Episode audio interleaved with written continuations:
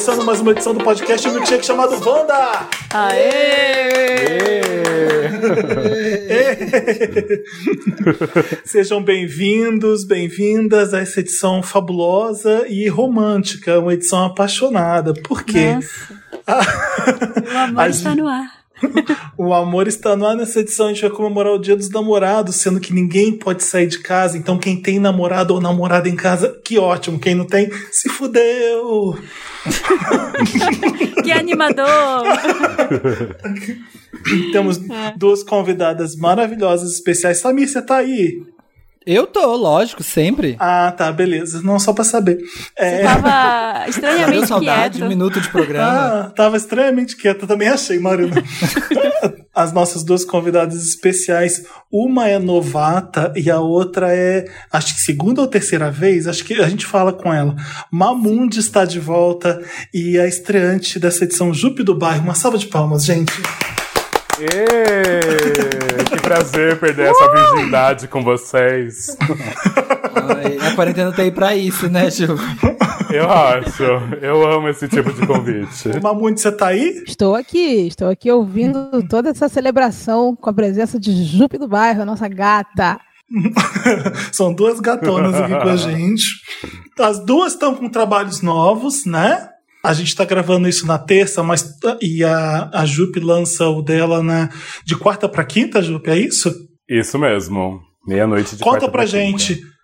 Conta pra gente então um pouco pra gente matar esse, essa curiosidade. Bom, primeiramente, bom dia, boa tarde, boa noite, dependendo da hora que estiverem ouvindo.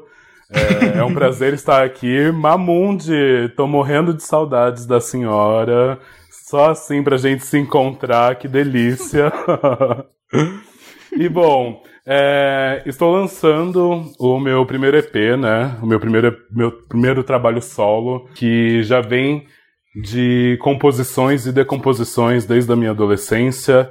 É um trabalho que eu posso dizer que já tem há mais de 10 anos que eu estou gerando esse filho e agora sinto, me sinto pronta para parir. É um trabalho muito intimista, quase biográfico, mas que não termina em mim.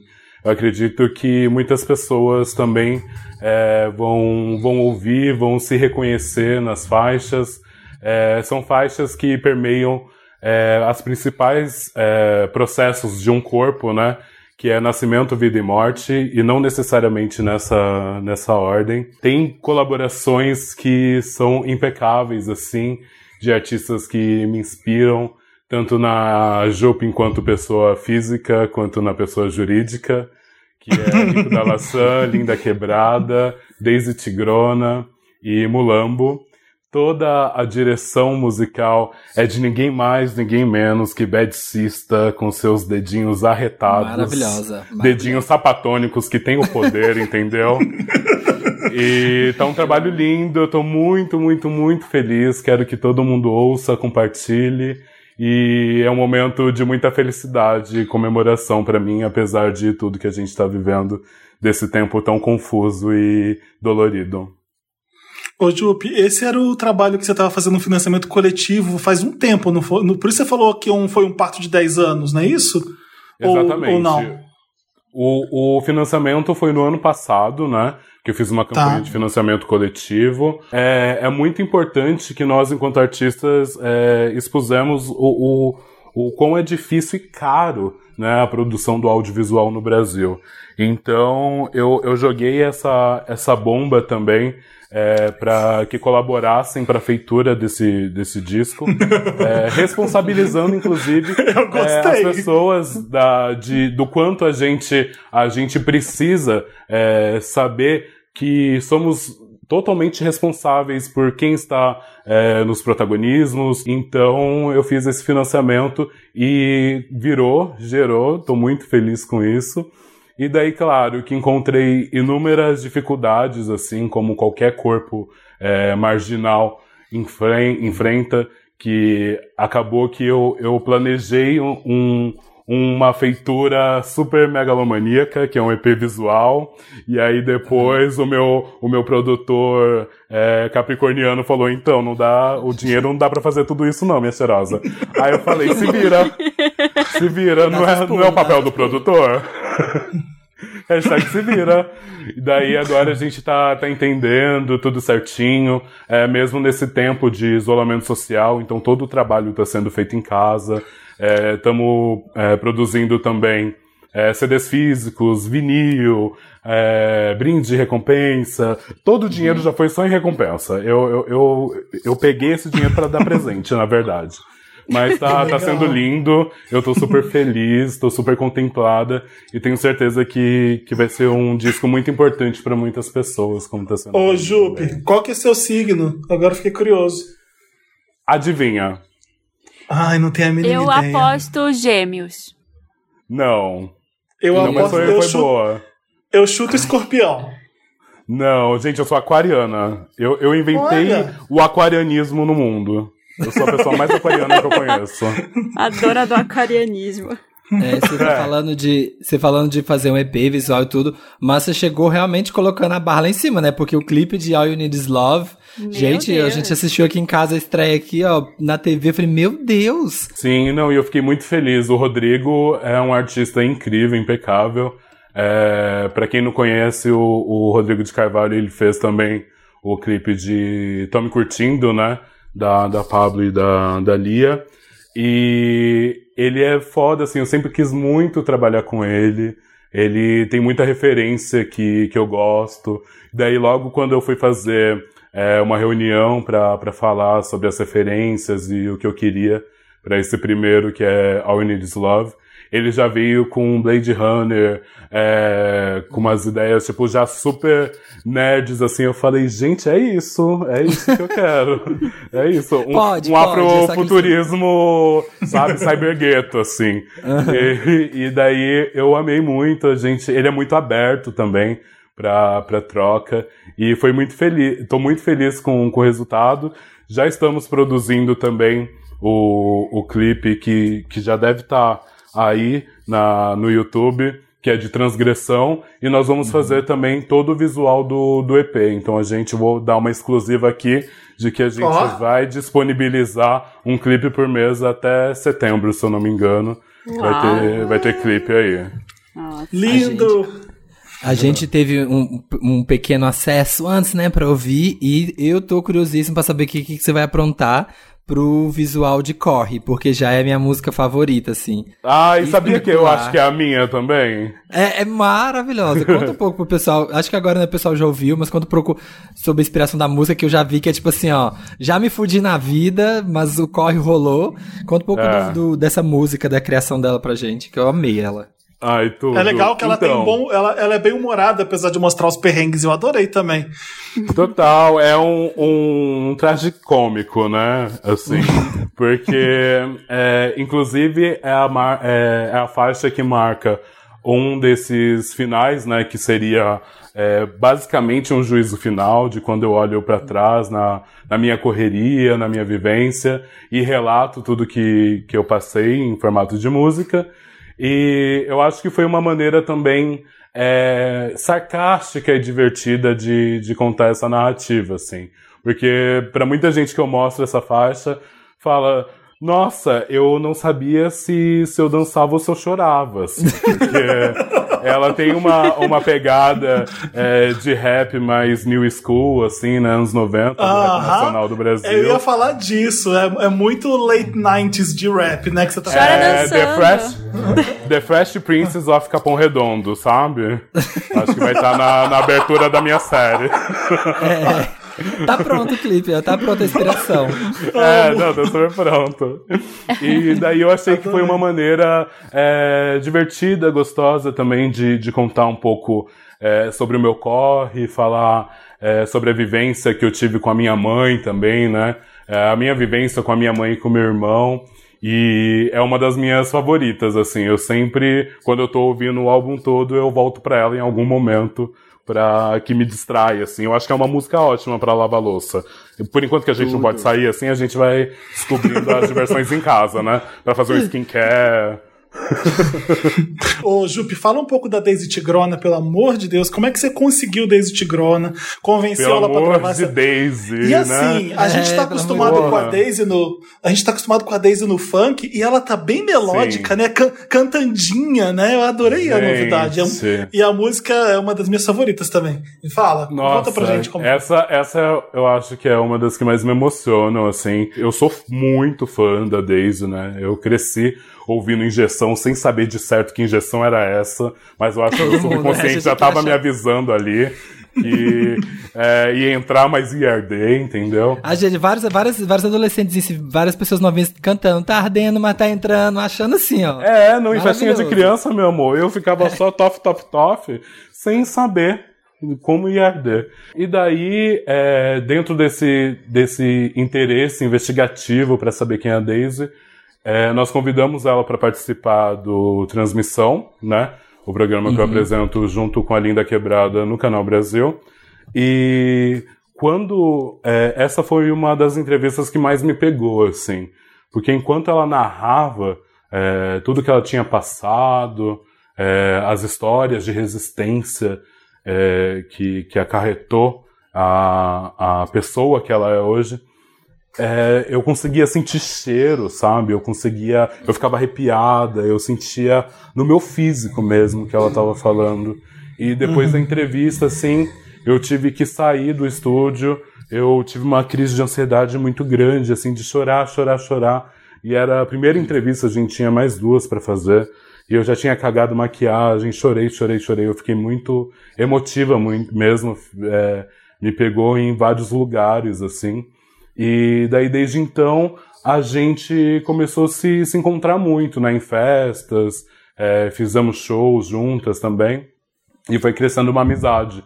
Então, a Deise é, tipo, minha amiga, assim, de da gente ficar mandando áudio, tanto de é, besteira que vem na nossa cabeça, quanto sobre as coisas que permeiam nossos corpos, né? Situações que, que vai aparecendo nas nossas vidas. Então, a gente tá. Você já pode, que você tá ouvindo a gente, já dá pra ouvir Corpo Sem Juízo. Já tá em todos os streamings.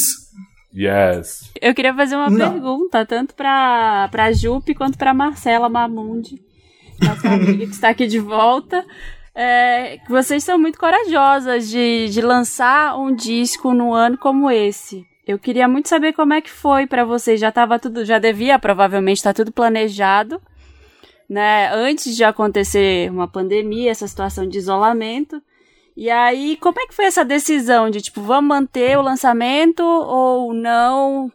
Teve um momento, assim, de dúvida, de, tipo, será que mantém agora? Será que deixa pro ano que vem? Como é que vai ser pra fazer show? O que que vai fazer? Teve esse momento? Eu, eu fiquei pensando sobre tudo isso, assim, mas a, a resposta para mim veio muito simultânea, porque eu acredito que, de alguma forma, eu fui preparada para esse momento, sabe? A Bad Sista tem uma frase que é muito boa, de que é, corpos marginais, né, esses corpos desajuizados, é, tem uma, uma espécie, um chip tecnológico de adaptação ao tempo. E eu acredito que é justamente o que eu estou fazendo. Eu acho que eu sou uma artista do tempo e que é de urgência eu lançar esse esse trabalho nesse tempo assim. Apesar de ter que remanejar é, repensar estratégias futuramente e tudo mais mas eu acredito que que é um tempo outro assim. É, justamente por por eu estar criando é, o meu espaço também dentro da música né?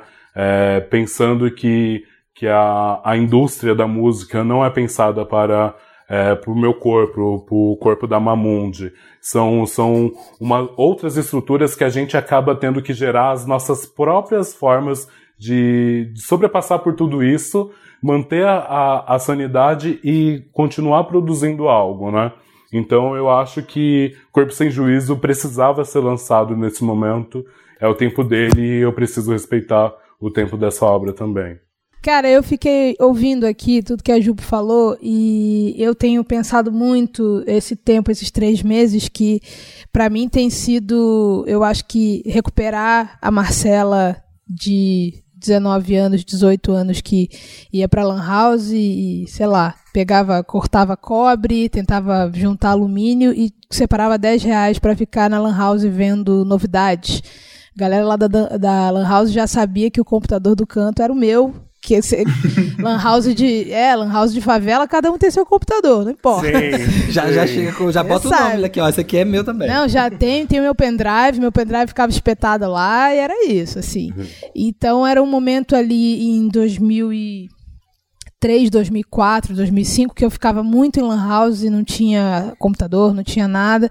E hoje ter, tá com 33 anos e ter esse momento de ter acessos e continuar em casa agora com o computador descobrindo obra de arte, música, estudar política, estudar sobre o meu corpo, estudar sobre as coisas, é uma coisa muito foda, assim.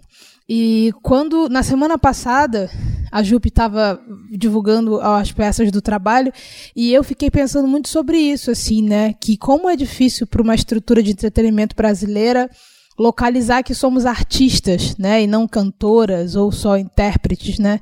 A gente tem uma indústria muito engessada nesse aspecto, então quando a Jupe aparece como multiartista, quando, sei lá, quando eu decido também é, descristalizar a imagem que eu tinha feito lá com a capa laranja e começo a fazer capas de costa e fazer desenhos e tentar ilustrar para as pessoas que a gente não é uma coisa só, é um desafio, né? E é um desafio que eu me vejo todo dia me decepcionando com o mundo, sofrendo, acreditando em coisas novas e tal.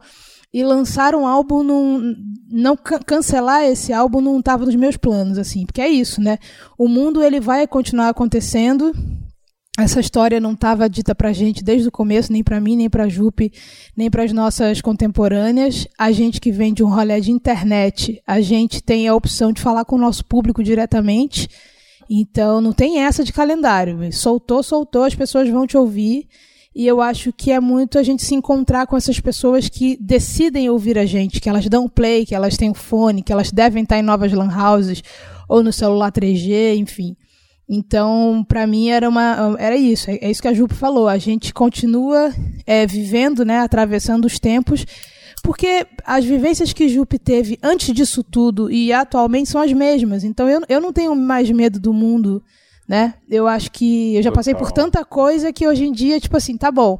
Eu já tive arma na cabeça três vezes. Quem que eu vou ter que conversar agora com uma pessoa executiva homofóbica e racista? Ok, vamos lá.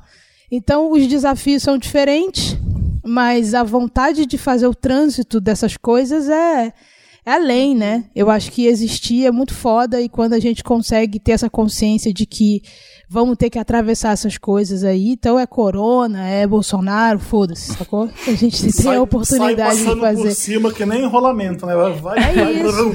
É isso mesmo. Eu quero, eu quero encontrar o ouvinte, eu quero encontrar a pessoa que me dá a oportunidade de, de, de me ouvir, né? Eu tava com saudade de ouvir rolé.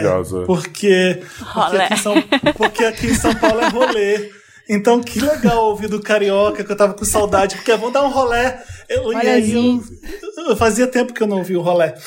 Você falou muito, você falou muito do mundo, e mundo, e mundo. Você falou a palavra mundo umas dez vezes. E você tá vivendo nesse mundo novo. Mundo novo é o nome do seu novo disco. Eu, eu, eu tenho uma brincadeira junto com, com o pessoal que, que a gente é super, eu sou super seu fã, você sabe disso, assim como eu sou fã da Jupe. Então é uma honra ter vocês duas aqui. E eu tenho a brincadeira de comparar sua carreira com a da Marina Lima, porque eu acho o som traz esse sentimento gostoso carioca. E eu brinco que o seu mundo novo é o chamado da Marina. Que... vou ouvir, vou ouvir. Esse que, eu não ouvi. Que é, é, é o, o, disco que a Marina se descobre, que ela não tem medo, que ela encara, ela, ela vai atrás do chamado. E o Mundo Novo tem umas músicas, tipo, Sem Medo, é uma música assim, muito, não é? Que, fala um pouco, me fala o que é esse Mundo Novo, e fala de Sem Medo também pro pessoal entender o que eu acho que eu entendi. Esse processo de mundo novo é isso. Eu passei os desde eu tô desde 2012 fazendo isso e aí cheia das convicções, achando que eu ia mudar as coisas com a minha música e tudo ia ser belo. E aí de repente fui entendendo que não funciona assim, porque o mundo não tá aí também interessado em mim, né? Tem outras prioridades. E aí, nesses oito anos, eu fui sacando isso de formas pontuais e específicas, com muita violência, com muitas alegrias, com muitas confusões e muitas aventuras. É, e aí eu comecei em 2018, eu, meu, eu tive um falecimento do meu sobrinho em 2017. E eu aí eu acho que foi ali que rasgou-se um véu assim na minha mente assim de que é isso. Eu tô eu tava em São Paulo nesse momento, morava aqui e tava ali querendo correr atrás do sucesso. Meu sobrinho foi assassinado com sete tiros pela polícia lá em São Luís do Maranhão. E, e para mim o meu mundo caiu ali naquele momento, meu assim, Deus. houve uma houve uma primeira morte assim em mim que é tipo, cara, não adianta eu estar tá aqui fazendo coisas e torcendo e mandando mochila para ele, e mandando tênis e de repente essa pessoa não existe mais. Então eu acho que eu estava passando por uns períodos de relacionamento muito difíceis também e uma relação com o mundo assim que eu não conseguia me ver, muita projeção nas pessoas. Aquele clássico, né? Aquele clássico de quando sua vida, sua mente tá um caos, sabe? A comparação, a competição, a, a reatividade, tudo isso. E aí eu comecei a terapia porque a minha fono falou: olha, sua voz tá estranha. é, você não quer começar uma terapia? Eu falei, não, eu tenho medo dessas coisas de maluco, não sei o quê. E de repente eu vi que a minha voz estava. Eu estava perdendo algumas, alguns jeitos de cantar porque eu estava muito travada e o meu psicológico estava muito abalado. Então eu tive, sei lá, um infarto no ouvido, fiquei uma semana sem ouvir, eu, eu passei por uns perrengues, assim. E aí finalmente comecei a terapia. E aí eu acho que de fato esse mundo novo se abriu. Eu fiz o Paradias Ruins é, é justamente nesse período em 2018, mas é quando eu fui entendendo a minha relação de ser uma mina preta, periférica, lésbica e também não sendo só isso, mas podendo é, sair, entrar em caixas e sair em caixas, sabe? Descobrindo a amplitude dessas coisas, aí aconteceu um mundo novo no sentido em que eu tomei a rédea da minha vida ali, tanto para fazer música diferente, tanto para mudar a divulgação e tudo mais. Então esse processo começou um dia depois do meu aniversário. Então esse álbum ele é um álbum que eu estou interpretando mais, compondo mais coisas no sentido em que a palavra é a mensagem e não só as texturas de som. Né? É uma coisa que, que a Jupe e a Lin e uma galera fazem muito, que é essa coisa da palavra ser a mensagem, né? Eu sem, a minha mensagem sempre foram as minhas texturas de som ali. E eu decidi fazer esse álbum como um quase um projeto artístico de, de interação com o público. Então eu pesquisei muitas bandas, eu voltei a escutar as coisas Avril Lavigne, o Oasis, a, sei lá, o Legião Urbana. É, e... eu vi falando que Lily Allen também, né? É, que falado. E, e fui buscar as minhas referências da Lan House, sacou? Fui buscar os meus, meus momentos de madrugada na Lan House, ouvindo tudo, levando um biscoitinho na mochila. E isso me fez entender que interagir com o público era mais satisfatório do que tentar interagir com uma indústria que quer me silenciar a cada momento. E foi e tem sido um processo muito foda, porque o álbum estava tendo um milhão de plays muito rápido. A gente está em 937 mil, assim, é meio bizarro. E isso é uma resposta de que quando a gente se conhece, se empodera e vai para o mundo definitivamente sem medo, a gente tem uma resposta de quem quer ouvir a gente, né? Eu, eu acho, tanto você quanto a Jupe falaram dessa coisa, tipo, da indústria não é para os corpos de vocês, não é para a realidade de vocês. E eu acho muito é, guerreiras vocês duas de, sabe, tipo, de, às vezes a pessoa, ah, eu quero fazer música, eu acho que vou compor, lançar, compor, lançar, compor, lançar, mas aí tem todo outro corre por fora. Tem o corre, a Jupe ainda, que é com crowdfunding, que é independente, então aí faz todos os corres de resolver, aí tem videoclipe, aí maquiador, aí isso aqui, isso é outra coisa, e como que lança, e como que sobe, sabe? Tipo, toda essa essa luta que você tem que acabar que ser uma, uma cantora, né, artista e ao mesmo tempo empresária. Ainda mais, e você, Mamute, também com o Mundo Novo, que, tipo, você canta, as músicas, pelo que eu vi, são muito pra cima, tem reggaezinho, tem uma coisa ali que eu amo, a minha favorita é aquela No Coração da Escuridão, assim, que parece até uma coisa de guitarrada, assim, tipo, você tem que desligar, separar essas duas coisas. Tipo, não, essa aqui é a hora de fazer o corre, essa hora é de pôr tudo numa caixa e só cantar e como se nada tivesse acontecendo de difícil agora, assim. Eu acho isso muito legal também. É, tem uma coisa da gente começar a olhar para a gente como artista, como produto, como veículo de comunicação e a gente criando essas narrativas, né? Nossa, total, Marcela. Eu me sinto contempladíssima com tudo que tu falou. Eu também já fui dessas que eu tinha um e-mail, por exemplo, que eu fingia que era a minha produtora Que aí, quando vinha a contratação de show, eu falava, ah, fala com a Silvana. E a Silvana era eu. Daí eu respondia peruca, pra, pra dar uma, peruca. uma formalizada. Eu achava chique. Eu achava chique. Eu falava, fala com a Silvana lá, que ela vai poder te atender melhor. E a Silvana era eu. E daí, é, é muito importante a gente entender enquanto estratégia também pra, pra gente poder fazer uma, um hackeamento é, realmente efetivo desses espaços, né?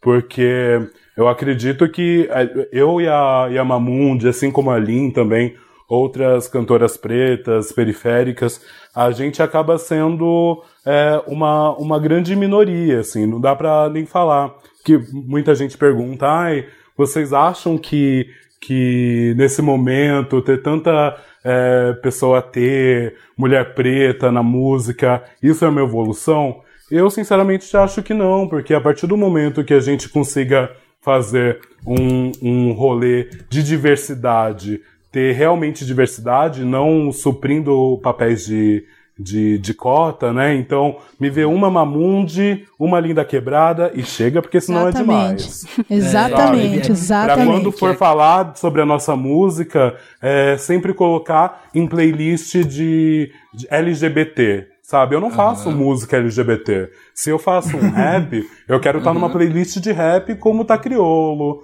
como tá Emicida. Eu quero estar também ingressado no rap. Eu não quero estar única e exclusivamente numa playlist LGBT, né? Não é coincidência que a Mamundi, eu, Ventura Profana, as Bahias estamos lançando é, disco nesse momento, sabe? É que a gente tá em outra frequência mesmo, a gente tem é, outra, outro tipo de abordagem, tem uma outra necessidade e exploração do nosso trabalho, então que acaba a gente acaba criando as nossas estratégias para que que gere até até mesmo gere referências assim, né? Para que consigam, para que o mercado olhe para a gente e não a gente tenha que se adequar é, literalmente ao mercado, porque senão vai, vai acontecer o que geralmente acontece, vai levantar toda essa massa de diversidade é, até o momento que a, que a indústria, que o mercado acha que é interessante, aí a partir do momento que ah, já não é mais interessante, essas pautas já foram faladas, vão descartar a gente como qualquer, sabe, bituca de cigarro, papelzinho de bala. Então a gente tem que ter estratégia, a gente tem que ter saúde mental para a gente conseguir executar com, com mais força e transparência os nossos trabalhos. Esse Sim, bloco vai ficar e- gigante mesmo e que se dane. Vai ficar Sim, gigante. eu Só, estava só- precisando conversar com gente que está criando coisas tão legais no momento em que Exato. é tão escassa a cultura, assim, não a, a, a vontade de se criar cultura, mas o incentivo à cultura no nosso país, né? Tá tão ruim, assim, é, é- eu acho incrível, assim, parabenizo vocês por fazerem isso, isso que vocês falaram, é, de ter alguém que vai receber esse trabalho de vocês, eu acho muito muito bom, assim, muito bonito, porque é uma é, as pessoas precisam também, entendeu? Elas estão precisando disso, de dessas músicas, desses trabalhos, precisando dessas coisas bonitas no mundo para se sentirem bem de novo, sabe? Sim. Então eu acho muito importante. E até no- total, e- falando, falando da gente, esse atropelamento de delays aí, mas, o, mas falando, por exemplo, do papel pop, de outras coisas, é, a gente está passando um momento hoje no país com uma estratégia de morte claríssima. De a gente tem um, um país com analfabetismo gigante, a gente tem nossos pais, nossos avós com uma inteligência emocional assim trancafiada. Quando minha mãe me manda fake news, eu, eu mando uma foto minha para ela e aí tento desconversar porque eu não vou gastar energia é, com a minha mãe que já está morrendo de medo de tudo. É, discutindo. Então são estratégias de vivência mesmo. E quando a- essa coisa que a Jupe falou de quando a indústria vai entendendo, a indústria no geral, né? Agora é o preto, depois chama lá quem? Chama as, as gays, as trans, as gordas. Eu falei isso numa entrevista, a menina ficou um pouco tá chateada, que eu falei, cara, eu, eu já, a gente já tá, eu e Jupe e a nossa turma, a gente já tá na volta dessa marola, dessa onda, entendeu? Então você tá indo, eu já tô, eu já entendi a volta, então já entendi que é isso. Isso. Enquanto esses Exatamente. corpos ocuparem o lugar de, de figuração, beleza, vamos fazer um clipe incrível, ou vamos fazer uma propaganda de uma marca X com um monte de gente preta, vamos localizar quantas pessoas pretas tem lá. E ao mesmo tempo que, assim, a gente está num país de 27 estados, né? Que ao mesmo tempo é importante mesmo que tenham as pessoas, né? Mesmo que sejam figurativas, é muito complexo você lidar com uma sociedade que te massacra, usa sua imagem e te coloca num rolo compressor em que você tem que saber ali os mecanismos, assim, é muito cruel. E, e pensando nessa coisa toda de, de influencer, de do que somos, né? do, do digital, eu comecei a entender que talvez a minha, para mim, que tem uma história de vida muito específica com, com igreja, de, de fazer as pessoas ficarem bem, uma coisa muito suburbana também, que toda, toda mina de subúrbio e toda criança tem essa coisa de querer ajudar muitas pessoas, é, existir virtualmente e não fazer disso um serviço, para mim, pessoalmente, não faz sentido, assim. Então, eu acho que me conectar com o público e, e plataformas que fazem o público criar alguma identidade com ele mesmo, acho que é importante pra gente seguir, que tá foda. Total. Obrigado vocês por estarem aqui mais uma vez. É óbvio que a gente vai falar do trabalho de vocês e senão não tem como. A gente está aqui para quê? Vamos perder duas artistas dessas? De jeito nenhum. Mas a gente quer fazer um programa inteiro com vocês duas e é esse tema que a gente está fazendo agora de Dia dos Namorados. Antes, vamos recapitular, né? O Mundo Novo já está em todos os streams e o da Jupe acabou de sair também em todas as plataformas de streaming. Corpo Sem Juízo, não é isso? Fresquinha, fresquinha. Tá fresquinho o corpo. Carne nova no pedaço. Então, então, be- ah, só pra saber, só eu que tô solteiro aqui, tá todo mundo namorando? Ou não? Não, Não, inclusive, eu- não. nossa, que gatilho participar desse, desse episódio, viu? Então vamos começar o Eu Nunca. O Dantas que tá ouvindo a gente vai, vai anotar e vai ter ganhador no de Eu Nunca e ganhador de Eu Já, tá bom? Aí ele vai anotar quem teve mais Eu Nunca, quem teve mais Eu Já. Tem, faz sentido isso? Faz, né? Vai ter um quem falou mais Faz. Eu Nunca. Vai, né? Tá Vai, bom. super. Vai. Eu- Então vá. Eu, eu- é, começa bem leve e depois fica picante, tá bom? Vamos fazer assim. Misericórdia. Ai! Vamos fazer. Expondo. Vamos fazer. A primeira a Jupe responde, depois Mamundi, depois Marina, Samir e eu. Que tal? Bora! Que aí Dantas vai Jogando na fogueira. Joga as convidadas na fogueira primeiro. e depois vai a gente. Eu nunca saí de um encontro com alguém e já fui direto pra outro. Não, eu nunca. Nossa, eu acho que eu já.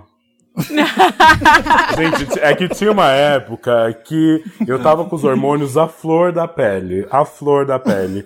E eu já, inclusive, mantive. Ai, gente, não faz isso. É muito importante. Hoje eu tenho con- consciência do quão é importante a gente falar pras pessoas, é, tratar as relações com transparência. Então eu digo que não faço hoje. Mas teve uma época que eu nutri dois relacionamentos de forma simultânea sem eles saberem. Ao vivo. Nossa! Nossa senhora. É, mas me arrependo, pra gente, me arrependo. Ah, não, eu já fiz sim. É porque eu já tô velho, gente. Eu não lembro das coisas também, não. Eu já fiz no. Sim, já. Eu também tô já, Já. que, nem a, que nem a Jupe. Samir? Eu, eu já também, inclusive tava horrível, tava péssimo. Ainda mandei mensagem pros meus amigos, onde vocês estão? Onde vocês estão que eu preciso saber agora, porque essa noite não pode terminar nessa tragédia que tá. E descobri que estavam numa festa e já sabia que tinha pessoas lá e fui pra essa festa porque já sabia que essa noite não ia ser desperdiçada, não tinha como. Já tava revoltada. Vai, próximo. Eu nunca peguei alguém pensando em outra pessoa. Aí eu nunca. Eu sou, eu Eu sou bem já, focado. eu já, eu já. Ah, já também, claro. Mamundi já. Eu acho que eu já. nunca, sabia? É, eu, tô, eu, eu acho que eu tô com a Jupe, não, que eu tô focado, assim, apesar de, naquele É. momento, eu tô focado. Pra minha Eu também, defesa eu, eu foi- confesso. Pode falar, pode se confessa? defender. Na minha defesa, foi involuntariamente, não foi de propósito que eu fiz. Quando eu percebi, eu tava com foco na outra e não né, naquela que eu tava. Então, naquele, né? Então não foi, não foi de propósito.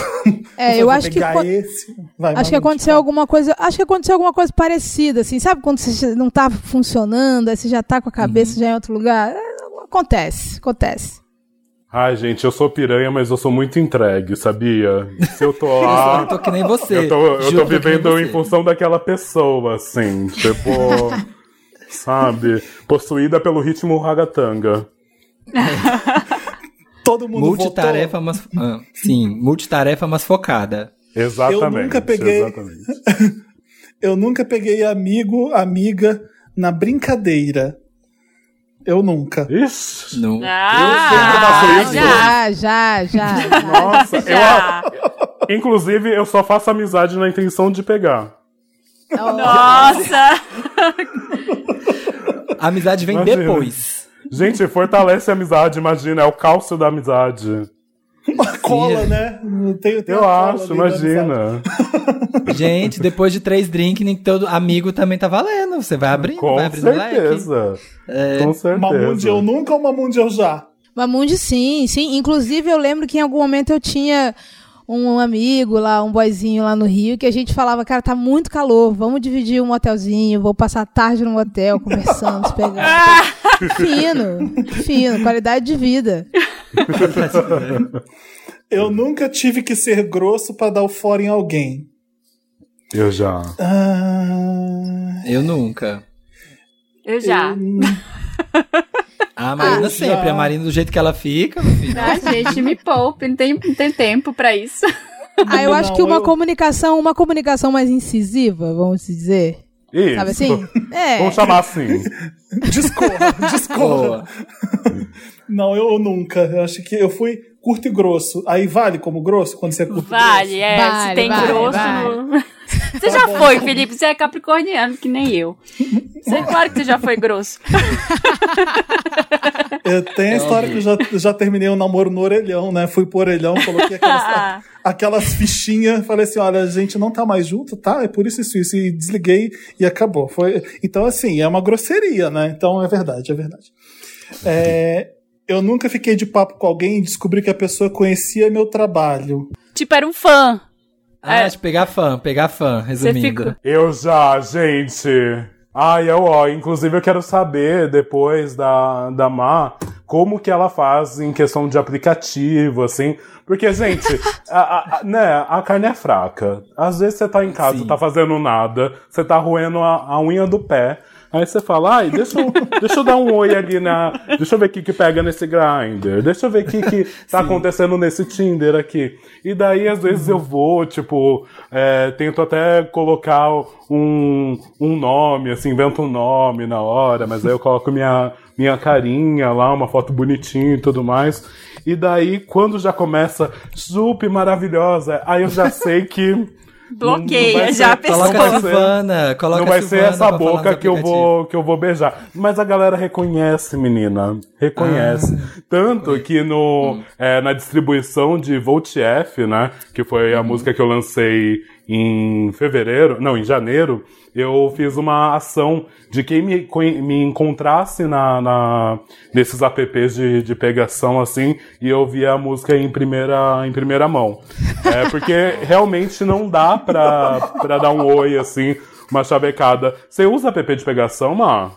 Eu uso, eu uso o Tinder, boto minha carinha lá, boto uma 33 anos, boto uma foto, e aí a pessoa fala assim, é Mamundi? Eu falei, não sei, será que é? E aí a gente fica lá na- naquele misto de pode ser fake, pode não ser. Mas eu lembro que uma vez eu fiquei com. Eu, e aí eu entro meio chapada também, fico conversando. Eu lembro que eu entrei uma vez no dia do Grammy, falei, e aí, gente, não sei o quê. E aí dei match com umas minas. Fiquei conversando de Grammy, a menina, e aí, a gente vai se pegar? Eu falei, não, cara, você viu que a Alicia Keys tá aí? Fiquei conversando. E aí eu fiquei sabendo que a menina tinha dado um print, trabalhava numa empresa, e aí botou no grupo da empresa. Ah, fiquei conversando com a Mamundi, assim. Aí um amigo meu falou.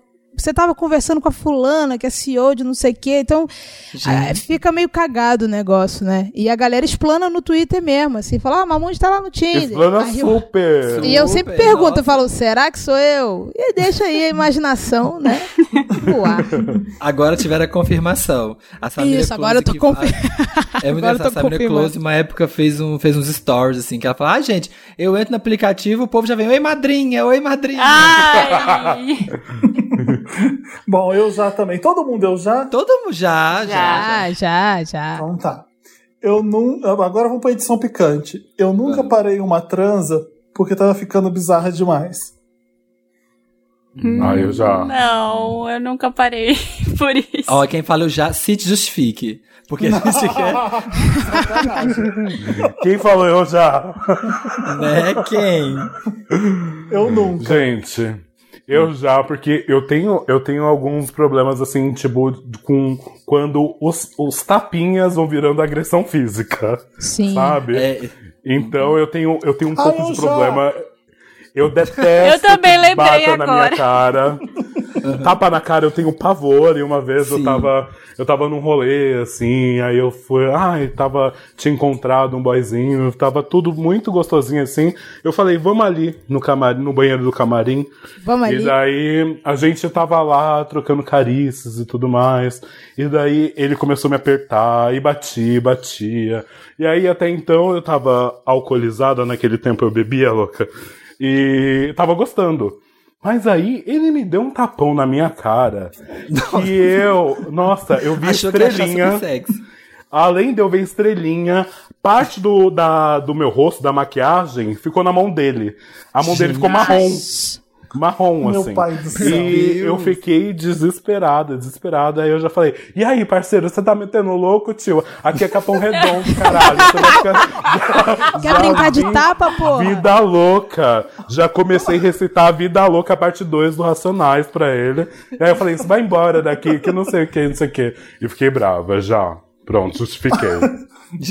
Justifiquei Já, e eu me acho que já, expus. O meu já também. também. Hã? Já também, já também.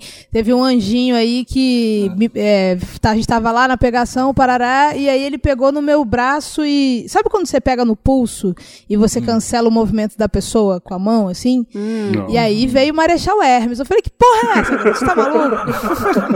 e aí, não, não, eu falei, é melhor mesmo. E aí a gente marcou aquele dezinho ali e falou, beleza, beleza, bora lá. Gente, eu já, já não parei, mas já fiquei horrorizado tipo, de estar lá no momento assim e levar uma cusparada na cara, assim, ó, sabe? A pessoa achar que ia ser mega sexy, daquele cuspão, assim. No momento eu fiquei tão em choque, só que assim, tava no meio do negócio em choque. Eu falei, gente, que isso? O que, que aconteceu aqui agora? Só que você tá naquele. E aí, o que, que eu faço? Eu paro, continuo, sabe? Fiquei tentando processar esse momento, mas assim, foi acontecendo. Eu falei, ai tá, força, concentra, finge que nada aconteceu e vai. mas mantive.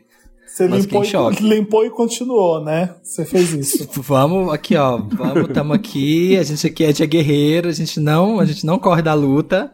Vamos que vamos. Tá. É, então, Samir, eu nunca. Já, Marina, eu já. Todo mundo eu já? É só o Samir que eu nunca? É isso, né? É, de parar não, mas já. Gente. É, eu, eu nunca peguei três pessoas da mesma família. Eu achei muito. Eu, quem, alguém, alguém? Eu nunca peguei três pessoas da mesma família? Eu nunca. Também não, gente. Não, não, eu nunca, não. É muita gente. Gente, eu já, já peguei três. Os nomes deles eram Flávio, Eduardo e Carlos. Para, né? Samir! Não Que tem horror. graça. Não tem- Todo mundo eu nunca, então? Todo mundo Eu nunca, três não. Eu nunca, já peguei dois. Duas pessoas da mesma família Se justifique, Não se pontuou, não pontuou. É, não- Foi por pouco. Eu nunca fui flagrado transando. Nossa, já. Ah, não. Já. Já. Foi horrível. Ah, já flagrei, né? Que é a história famosa do Wanda que eu entrei e no quarto e meu. Tocando que dividia quarto comigo, tava transando ao som de Big Girls Don't Cry da Ferg, cavalgando lindamente. Entro no quarto e, e ela tava cavalgando que nem Emanuele no boy, ouvindo I hope you know, I hope you know. Horrível. E já também por roommate também, que entrou no quarto e abriu a porta errada, viu? Gayzinha pelada. Nossa, que constrangimento. Eu não sei o que eu faria, não. Mas não, nunca. Horrível. Mamundi, você? Mamundi não? nunca. Não, Mamundi nunca. nunca. Tô adorando. É, eu nunca transei com mais de duas pessoas no mesmo dia. Ah, já. Já. Ah, ao mesmo tempo. Tô tentando Sim. lembrar. Não, não é nem no mesmo. Não é nem um threesome, não é nem uma homenagem. É tipo duas pessoas no mesmo dia. Do- dois Já. compromissos, dois, dois atendimentos num dia só. Já. Opa, na mesma hora. Fila, faz a fila. Sim, também. Sim, também. Marina, não. Não, eu acho que não, não, gente. Eu também não, eu nunca também. Então tá. Eu nunca troquei nudes com alguém na hora do tesão e depois sumi. Ah, isso aqui não é nem picante demais, não. Tá tranquilo, esse sim. Mas acho que essa eu já, né? Todo mundo, né? Ou não? Vai, já. Eu tenho um pouco de, de preguiça dessa relação do nude. assim, Eu acho que o negócio é ao vivo, mas não condeno. Mas eu acho que eu não, não fiz, não fiz. Mamundi não. Então nunca, Mamundi nunca. Mas assim, se vocês têm umas histórias espetaculares de nude aí, parabéns, viu? Porque. pô, Eu também não gosto, não. Eu nunca gritei tanto no sexo que tive que ser interrompido por fazer barulho demais. Gente, Alguém bateu, né? O vizinho bateu na porta. a, va- a vassoura assim no teto embaixo, assim. Pá, nunca, nunca. Também Também nunca. Não, não, nunca. É isso, gente. Feliz Dia dos Namorados. Terminamos Eu Nunca. Espero que você tenha se, se, se, se, se sinta motivado a namorar depois desse jogo. É, se a gente Ou não. conseguir sair da, Ou não, né? se a gente conseguir sair da quarentena e os solteiros conseguirem desempacar esse parte da vida, vai ser ótimo também, né, gente? Amém. Dantas, conta pra gente o placar. Quem ganhou Eu Nunca, quem ganhou Eu Já. Gente, as pessoas mais vividas desse eu já foram Jupe Sexualmente falando, pelo menos. né? e Felipe empatados 7. Uau! Olha o Felipe! No Eu Já? Você jura? Sim. Viveu, hein? E as pessoas que mais pegaram eu nunca, os eu nunca são Marina e Samir, 7 cada. Ah, Ah. Ai, a gente bebe. Eu nunca, a gente Sai bebe. pra fumar. Hum, tá bom. Então, beleza. Parabéns. Obrigado. Ganhamos, Jupe, o jogo. Felipe, vamos Essa fazer um rolê. Bora, vamos fazer um rolé. vamos de Lotus, então?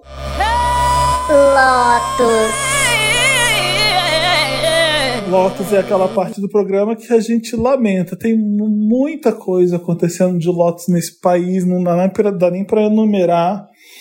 A gente começou a edição passada com um grande Lotus no começo. É, eu, eu não quero falar de nada que me deprime, porque eu tô bem ansioso nos últimos dias. Marina e Samir sabem disso. É, eu vou deixar vocês falando mesmo nesse Lotus, porque eu não aguento mais mesmo. Enfim.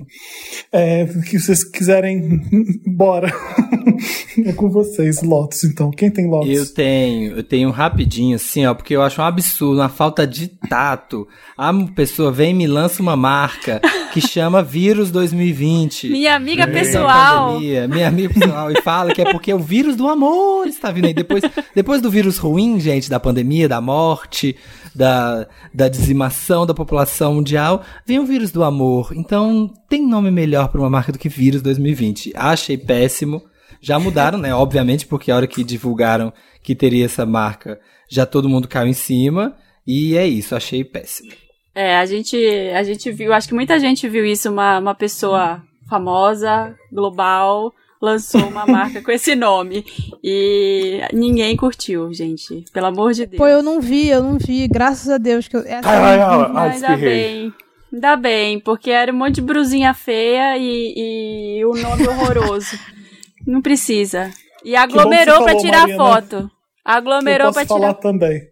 É um, um- só camisa tie-dye. o- Todo TikToker tá fazendo isso agora. Todo mundo faz tie-dye. O manifesto da marca é: um vírus fez estremecer o planeta, fechar fronteiras, monitorar governos, segregar pessoas, amedrontar consciências e trancar portas. Imagina quando for o vírus do amor, da empatia e da união entre todos os seres. A Vírus 2020 convida vocês para viralizar o melhor da vida e construir um novo mundo e construir um novo mundo mais colorido. Vamos juntos. Aham, tá, ela senta lá. Ó. Aham, senta lá. Ai. Ô, Jupe Mamundi, vocês querem falar alguma coisa de desovar aqui os problemas? É, é a hora. Cara, eu acho que o, o- essa coisa do Lotus, pra mim, essa semana que, apesar de tudo que já estava acontecendo, é, eu fui ver. Tem uma pessoa, enfim, que eu conheço há muito tempo, e aí eu fui vendo graças ao universo, a gente não, não se fala mais, a gente brigou e tudo mais, e foi maravilhoso. Só que aí, sabe quando alguém reposta alguma coisa? É... E você acaba Sabe, vendo, quando. né? É, você acaba vendo. E aí, na verdade, não é nem que a gente tinha brigado. Eu acho que tinha uma questão de uma dúvida em mim em relação a essa pessoa, que eu falava assim, cara, ou, ou eu sou. Eu realmente era muito cuzona, ou tem uma coisa que. Uma, um sync aí que não faz sentido, né? As pessoas começam a se posicionar, mas você vê a humanidade das pessoas em relação aos outros é muito cruel, assim, as coisas. Então eu sempre ficava chamando essa pessoa para conversar, e aí, vamos conversar.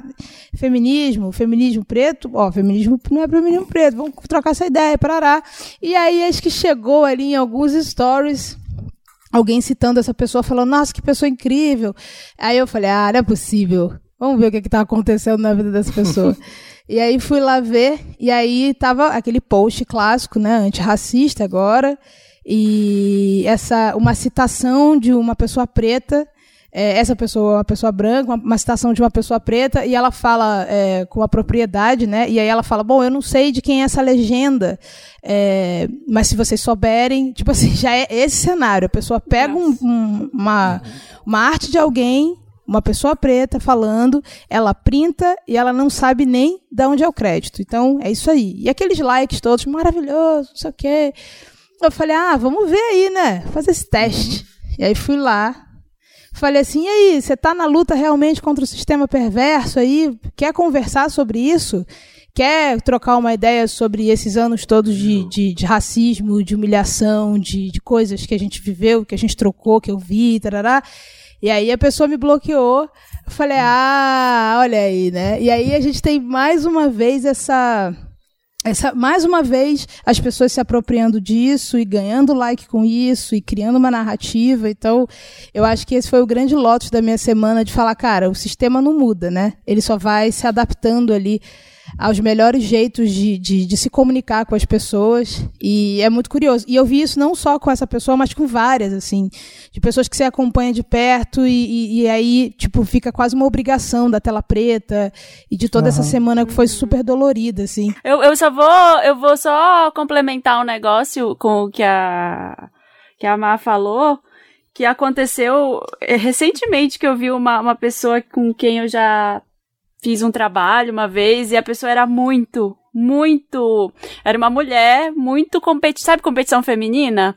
Queria me fuder de Sim. todo jeito no trabalho, pra eu perder o trabalho. E aí fazendo altos posts de feminismo, de so- sororidade. E, e aí eu chamei também no privado pra, pra conversar e, e a pessoa sumiu. Aconteceu a mesma coisa. Então, é, eu, eu apoio essa chamada, assim, de tipo, e aí? E o mais afrontoso disso tudo é que a pessoa me bloqueou e aí ela continuou postando o manual antirracismo. Então, assim, é uma afronta Olha que, que pra raiva. mim. É, não, é uma afronta. Só que eu pensei e falei, bom, eu tenho 68 mil seguidores, eu não vou ficar escrachando os outros. Primeiro, porque isso não faz parte de mim, mas, assim, é muita sacanagem. É, é- é- e aí eu, eu, tipo assim, é isso. É, é, é um pé no, no meu pescoço quando eu vejo uma afronta enquanto pessoa, sabe? Enquanto artista. Mas é entender também que o mundo é assim, né, cara? A sociedade já está sendo obrigada a ter que fazer os mecanismos para não ficar fora. Então, é deselegante não, não, não ser é, É. antirracista. Então, já vira uma confusão que eu falo, ah, bicho, ainda bem que essa pessoa não existe mais no meu radar, assim. Então, que bom. É bom também. São, são bons, bons tempos pra gente descobrir quem tá do nosso lado, de fato. Eu vou ser que nem vocês um dia e falar e, e confrontar. Eu tenho uma grande dificuldade de confronto mesmo. Eu, eu passo mal até. Mas enfim, já vi uma coisa acontecendo também, de a pessoa ser homofóbica comigo a vida inteira, de debochar da minha voz, do jeito que eu falo, me imitar na frente dos outros, uma coisa bem bizarra assim. E depois a pessoa tá apagando de. Ai, dá ódio, eu sei disso. Mas aí eu bloqueei isso e deixo a pessoa no limbo mesmo, que eu já sempre sabia que ela esteve. Então eu não- ligo tanto. É, é, foi aquele caso essa semana, né, da, da Lia Michelle, do Glee lá, né, tipo, ai, Black Lives Matter, postando, né, tá- não sei o que, aí a atriz ne- negra falou, Black Lives Matter? Amiga, quando eu fiz Glee, minha vida era um inferno, você, não sei o que, eu quis repensar se eu queria ser atriz de tão filha da puta que você foi, e aí veio a cascata de todo mundo falando, é, você fez isso, você fez aquilo, você fez isso outro, é isso, né, tipo, Black Lives Matter, Mas vai ver no dia a dia, no trabalho, como essa pessoa se relaciona, como é. Ô, Jupe, você tem Lotus? Tenho. É, inclusive, nossa, tem vários, né? Uma enxurrada de informações Ah, que a gente está recebendo é, todos os dias, assim, que acaba nos deixando ansiosas, né? Tristes e, nossa, extremamente fragilizadas, mas eu acho que voltando mais para o cyberspace, assim, é, eu tenho dois. Pode ser dois? Pode. Que um, Pode, ser quando você quiser. um foi da, daquela influenciadora naturalizando o racismo, né? Que, Ai, eu é, nossa, me, me doeu aquilo. Me doeu muito mais ainda também com a galera compartilhando onde ela tinha chegado a duplicar o número de seguidores. Né? E no fim da- das contas, a, é, o Instagram dela, a conta dela caiu, né? Conseguiram derrubar por denúncias mas ela já tava virando uma subcelebridade. Eu falei, daqui a pouco ela vai pra Fazenda, né? Porque é, é, é muito, é muito pesado ver como que as pessoas, assim, sem saber do uso, do poder que elas têm na internet, ficam endossando é, pessoas como ela, assim. E outra também que vem junto com a hashtag é, Vidas Negras Importam é a quantidade de blackface no TikTok, né? Que tem algumas blogueiras também, maquiadoras, que têm feito transformações com, é, com músicas e se pintando de, de pretas Cata e tudo que mais, pariu. que Isso é surreal. é, é muito pesado, assim, e, e agora que eu tô entrando no TikTok, eu tô me sentindo uma anciã, né? Porque tem a galera muito novinha, né? Sim. E tô entendendo como funciona, assim, me deparei com vários que eu fiquei. Nossa, O que dá desespero é você se sentir desesperançoso, né? Porque o que é, o que é óbvio de errado pra gente. É, um exemplo, o exemplo mais absurdo do. Bom, tem vários, né? Isso aqui mais me deixa maluco é isso. É, é, isso aí é o errado. É o, é o que tá errado. De repente, alguém fala um absurdo, que a Terra é plana, e aí vem um monte de gente e concorda, e de repente essas coisas começam a ser naturalizadas, o que é um, o racismo, a homofobia, a misoginia. Então, que loucura é essa? Acho que as redes sociais ajudaram a amplificar isso muito, né? Porque você tá no- na rua, alguém fala uma merda no bar, você tá com uma cerveja na cara da pessoa, cala a tua boca. Mas Você- sabia que eu, você- eu, eu acredito que é justamente aí que mora o perigo da representatividade? É, a representatividade, para mim, é uma faca de dois gumes. Porque ao mesmo tempo que você é, representa e cria imaginário para outras pessoas, você pode deixar outras alienadas, como tal pessoa está me representando, então eu vou endossar todas as ideias que essa pessoa, porque ela me representa, porque ela é uma fada sensata e tudo mais. E a galera Aham. acaba deixando de, de ter de levantar suas críticas, né? Levantar seus pontos de vista para endossar daquele ídolo, entre aspas, né? Daquela pessoa influente. Então é, é por isso que às vezes a gente fica, nossa, mas estava tudo tão resolvido sobre o planeta Terra, agora vem fulaninho, fala que a Terra é Aham. plana e todo mundo quer falar que a Terra é plana, por quê? Porque justamente esses são os perigos dessa representatividade una, de colocar a responsabilidade do, do pensamento de seus seguidores em uma única pessoa e aquilo vai ser uma verdade absoluta, né?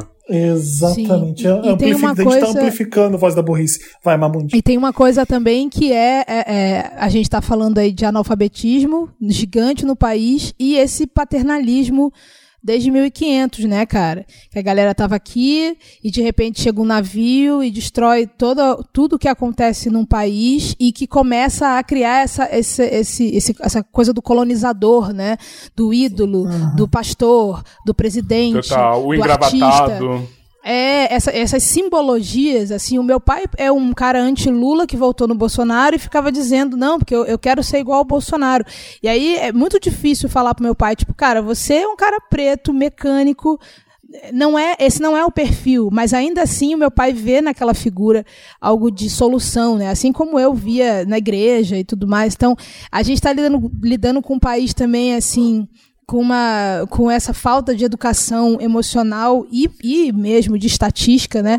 Que você vai gerando uns monstros, inclusive até expor as pessoas. É isso. Se eu, se eu exponho essa mina, que eu acho uma otária, e ela de repente ganha notoriedade e de repente é, ela passa a ter seguidores, porque vai chegar uma amiga dela lá e falar: Nossa, amiga, Nada a ver, né? Uhum. E aí você ganha ali é, é, uma coleção de, de, de, pessoas ao seu redor que te apoiam, né? É muito Total. complexo isso. É. Eu, toda vez que eu, eu, penso nisso, eu lembro de um episódio de Black Mirror que tem um. Vocês já viram que tem um. É um cartoon que vai ser candidato a, a primeiro-ministro da Inglaterra. Não sei uhum, se vocês lembram sim. desse episódio. Eu esqueci o nome Lembra. dele agora, mas é um, é um cartoon que começa a, a ser voz da política na Inglaterra e ele vira candidato e ele tem chance de ganhar. Um ursinho azul. É um né? ursinho que começa a debater e aí o cara por trás do ursinho começa a ficar meio deprimido e eu eu vejo muita política assim hoje no mundo desse jeito, porque a gente é isso que a, que a Jupe falou, assim, tem um perigo aí de, de uma pessoa ela ela conter toda a essência do que representa alguém, sabe? Ela é a, ela é a verdade absoluta. Na época que o, o Lula, o, os movimentos sociais começaram a se formar no Brasil, existia uma coisa que era a união em torno de um, um trabalho, que é um negócio que a gente não, não tem hoje. O trabalho mudou. O Lula o que que era? Um sindicalista. Então eram os sindicatos que se uniam para formar grupos políticos. Hoje a gente vai fazer o quê? Você do sindicato das consultoras de estilo? É foda. É, então, assim, é, é, não, não, não tem essa união em torno de um, um projeto em que as pessoas querem um piso ou um teto salarial, sabe? É, é muito pelas diferenças individuais. E isso, apesar de ser muito importante, é ao mesmo tempo muito perigoso. Então é, a gente tem que ter um certo cuidado quando a gente elege certos ídolos para suprirem todas as nossas necessidades, né, ali, porque essa pessoa não vai ter todas as respostas. Boa, Marina. É. É, Vamos de Meryl? Todo mundo tem o Lotus, então? Vamos. And the Oscar goes to Meryl. Meryl. Meryl é aquela parte do programa que a gente dá coisas legais, que a gente comemora, que a gente traz notícia boa e coisas para cima, tá bom? Quem quer começar? Vai você, já que você tá com a boquinha aberta falando. Aproveita essa saliva aí. o meu, o meu Meryl não aprende comigo não. O meu Meryl eu, tá, eu tava procurando uma série para ver já, porque eu tô nessa de o que tá me salvando é a música, o cinema e as séries dentro de casa e trabalho também, né? Mas e aí eu tinha acabado já o My Brilliant Friend na HBO, que é baseado lá na, na obras da Ferrante, lá minha amiga genial. E eu amei, e eu amo cada vez mais que eu saio de onde eu sou, e quando eu tô vendo a história de duas meninas é, italianas, heterossexuais, lá na, em Nápoles, e nos anos 50, e assim, eu adoro quando eu saio da realidade. E eu precisava de séries assim, para ficar ação. E aí eu achei uma que chama The Plot Against America. E hum. fala. Já ouviu falar, né? É, é. ótimo. Eu comecei a ver e eu falei assim: não tá tão legal assim, sabe? Vi o primeiro episódio, eu falei: ah, legal, é interessante, mas não me pegou. Vi o segundo episódio, eu falei: vou ver porque eu não tenho que ver, então eu tô continuando. Eu tô no quarto episódio e tô assim: ah, não tô gostando tanto. Não, na verdade, eu tô gostando sim, eu já tô no quarto. eu não consigo parar de ver.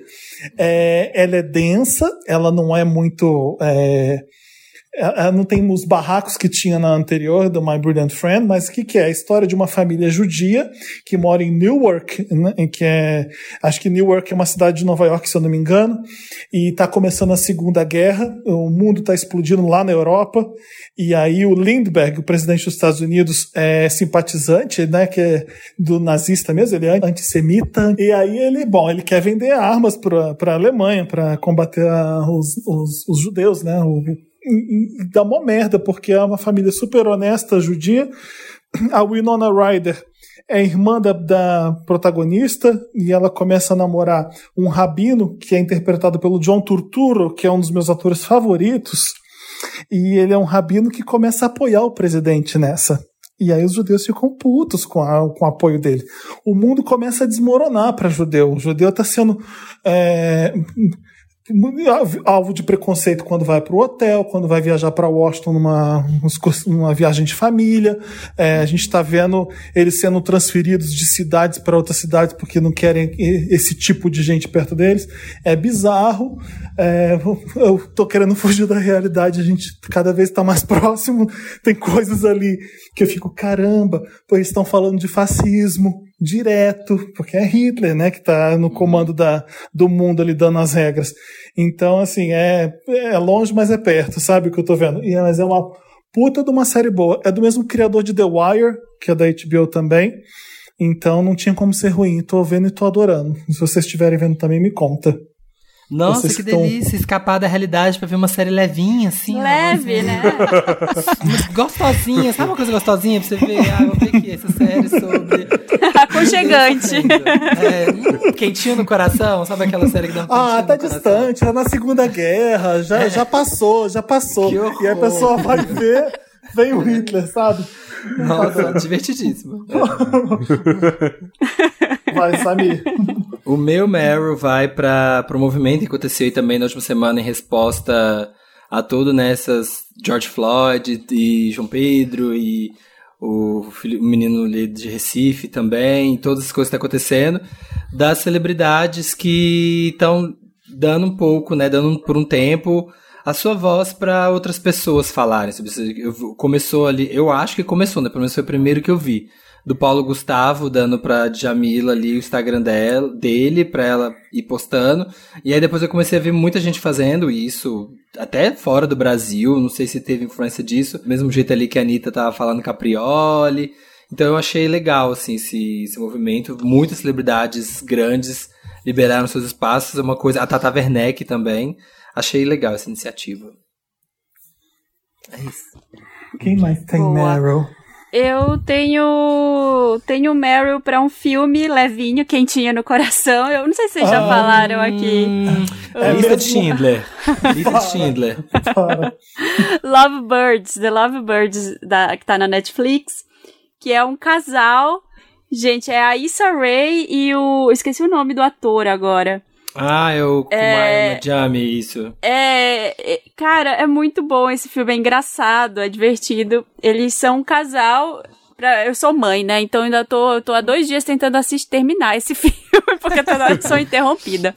Mas é, é, até onde eu vi, tipo, até mais da metade do filme, preciso terminar ele. Ele é muito bom, porque é um casal que tá. Não, não é spoiler, porque tem logo no começo isso. Eles estão brigando muito, discutindo, e no meio de uma discussão eles atropelam um ciclista. E aí eles atropelam o ciclista, eles ficam, "Ah, meu Deus, e agora o que, que vai acontecer? E aí entra um cara no carro e fala, sou da polícia, vamos seguir esse cara, ele é um criminoso, porque o ciclista não ficou deitado, ele levantou e saiu, saiu pedalando.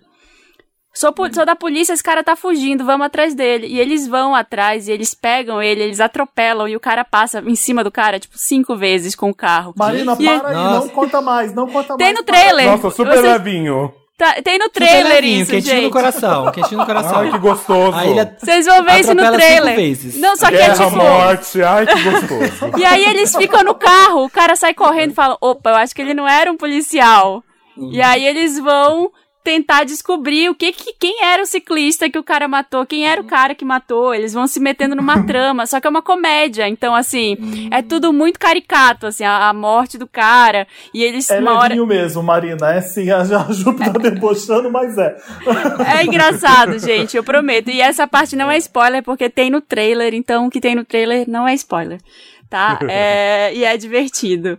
É, Já vale tem a nome em português na Netflix, Marina. Um Crime para Dois, que chama o filme. Eu vi também, eu adorei. Eu vi numa, numa sentada só. Ah, eu não consegui porque ontem minha filha acordou na hora que já tava acabando, mas é muito bom, eu tava gostando dele. Poxa, Tereza. É, e, e o outro é, é uma, um tweet, na verdade foi no Instagram, o Mark Jacobs, o Jacobs, by Mark Jacobs, por Ma- Mark by Mark Jacobs. É, vai Mark Jacobs. Mark Jacobs. Ele Vai, Mark. postou, falou, ó, nunca deixe que eles convençam vocês de que vidros quebrados ou propriedade é violência. Fome é violência. É, morar na rua é violência. Guerra é violência. Jogar bomba nas pessoas é violência. Racismo é violência. Supremacia branca é violência. Não ter plano de saúde é violência. Pobreza é violência. Contaminar a água e recursos naturais para por lucro é violência. Propriedade pode ser é, pode ser substituída. É, vidas humanas não. E aí ele tweetou isso, é, postou isso no Instagram. E aí um monte de gente, você tá doido? E se eles quebrassem suas lojas? Por que, que você tá falando isso? Ele falou, minha loja foi destruída ontem. E é isso aí. Hum, Então, ótimo, eu a gay achei- arrasou. Eu achei que ele arrasou. Foi, acho que Também é, acho. é isso. Show. Eu vi até uma menina que estu- estuda patrimônio histórico defendendo, tipo, olha essas estátuas mesmo, e por mais que doa que é patrimônio histórico, não sei o que, é importante, pode derrubar sim. Eu fiquei, caramba, sabe? Eu achei É, se legal. essas estátuas racistas. É, jogam- essas estátuas pode. A gente supera. Tem coisas mais importantes. Eu achei legal que ela falou também. Jupe e Márcia estão tão quietinhas. Ai, tá Tem algum, alguma saudade. coisa quentinha no coração? Eu tenho, eu tenho.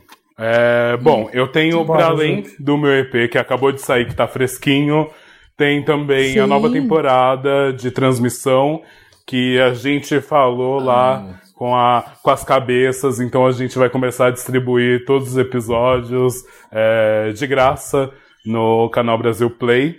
E também Ah, uma cantora que tem me inundado de forma grandiosa, que é Ventura Profana, que tá vindo com um trabalho extremamente consistente, potente também. Ela é cantora, performer, é, escritora e tá vindo aí também com, com um álbum que eu já ouvi, que tá impecável. Ela acabou de lançar uma música também e tá é uma das minhas apostas assim porque ela ela tem um- uma, uma escrita genial assim ela tem elementos também que mistura Vogue com gospel é imperdível assim procurem Uau. Ventura Profana é muito muito incrível Não conhecia, Jupe. Ventura Profana, o nome dela. isso Ventura Profana Lindo, ótimo. E, e, Ma- bom, se eu for falar aqui do meu momento Marrow, é isso? É assim que se fala, Isso, né? é. Em inglês. É, tem duas coisas. Que é, é, a Marina falou esse lance da Anitta com a Gabriela Prioli e tal, e pra mim, e essa, essa mudança de pensamento, ou pelo menos esse, essa aproximação de um pensamento novo pra Anitta, eu achei muito foda, assim. Eu acho que ela, que é uma pessoa que, tipo, também vem de Honório, Honório que era do lado de Marechal Hermes, o mesmo bairro ali, pertinho. E ver como, como ela entendeu algumas coisas e como ela está se relacionando com outras pessoas e como ela dá essa, essa voz ali de ser até ser zoada, o dia que ela ficou lá congelada, que ela estava prestando atenção. E a galera entrou numa. Eu, eu sou ali daquele time que acho que a Anitta com 30 vai estar vai tá com a cabeça ali, ó, no esquema. Porque eu acho que é isso aí. Não dá pra se cobrar de, de uma mina, sabe, que vem de uma realidade um pouco parecida com a minha, é, que ela tem ali tudo, né? Ah, a Anitta é isso, ela usa isso. Tanto, é isso aí, as pessoas fazem isso o tempo inteiro. Então, mas eu, eu acredito muito que as pessoas mudam e que elas evoluem. Então, essa história de ter essas aulinhas lá com a Gabriela e ela poder ali, sabe, fazer as lives, entrar numa e bater o boca lá com o cara, o cara revogou o lance. Eu acho que é, é uma, uma resposta a tudo isso que a gente fica nesse turbilhão de ideias aí, mas em algum momento a máquina mexe de alguma coisa, de alguma forma diferente. Assim, eu achei interessante ver a Anitta Total. entrando nesse lugar. É um assim. acerto, né? E ela fica ali pra audiência ficar junto com ela e aprender também. Isso aí é muito importante também, né? É, e eu sem acredito. contar- Sem Fala, contar que o que conforta muito o meu coração, assim, é depois de ver os stories dela, de como ela não, não se abalou, pelo menos a ponto de falar que ela não sabe de tudo mesmo, né? Que ela tá ali pra aprender e uma galera rechaçando ela de por, pela, pelas dúvidas que ela tinha, e muitas vezes a pessoa não sabe também, né? E eu acho que o diálogo parte disso, assim, da gente estar enquanto curiosa e não ficar lá balançando cabeça fingindo que a gente está entendendo, né? Porque política é, institucional, é, existem palavras super difíceis. É, é, um, é, é uma, é um lugar, inclusive, que é colocado para que a gente não pense, para que tenha um bloqueio, para que a gente não, não consiga é, executar pensamentos sobre isso, assim. E depois o- os stories que ela, que ela tem feito depois dessas lives, assim, eu tenho achado muito interessante também.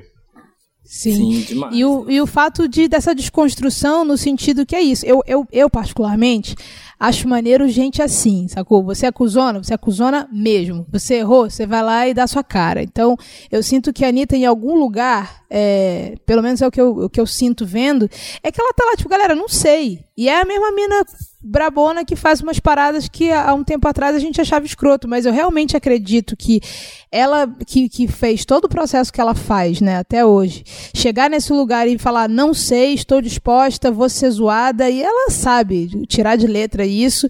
E aí você vê uma mudança do público, né, que é o público que acha maneiro e de repente é o público que está reclamando. Você vê como é que como é que até a mentalidade do público, do espectador, ela é- ela muda, ela varia muito rapidamente, né? Você tá você tá sendo amada e de repente você tá sendo odiada e eu vou te boicotar e não sei o que e tal. Então eu acho que até essa coisa do, dos posicionamentos que as pessoas pediam para ela ela renegar isso, ela, ela ir pedir desculpas e fazer, eu acho que é um processo muito humano, assim, que, que vê isso acontecendo com ela. Imagina a Anitta na terapia aí, 33 anos. Caralho! É. Vai ter muito, vai ter muito pra falar. O rolê É nosso tá Jesus. É nosso Jesus. É isso, esse foi o meu achado aí. Cada geração tem. E Jesus. de- Todo mundo deu? Meryl? Todo mundo, né? Foi? Foi? Foi.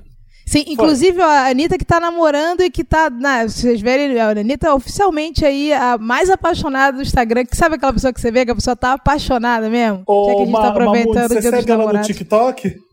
Não, eu, não- eu não tenho TikTok, eu vou mergulhar ainda. Tô criando coragem Então, pra ir lá. ah, gente, vê o TikTok da Anitta. É Gui Araújo pra tudo quanto é canto. Todo TikTok Ah, tem o Gui, isso ela é dando beijinho, rolando pra cima e pra baixo com ele.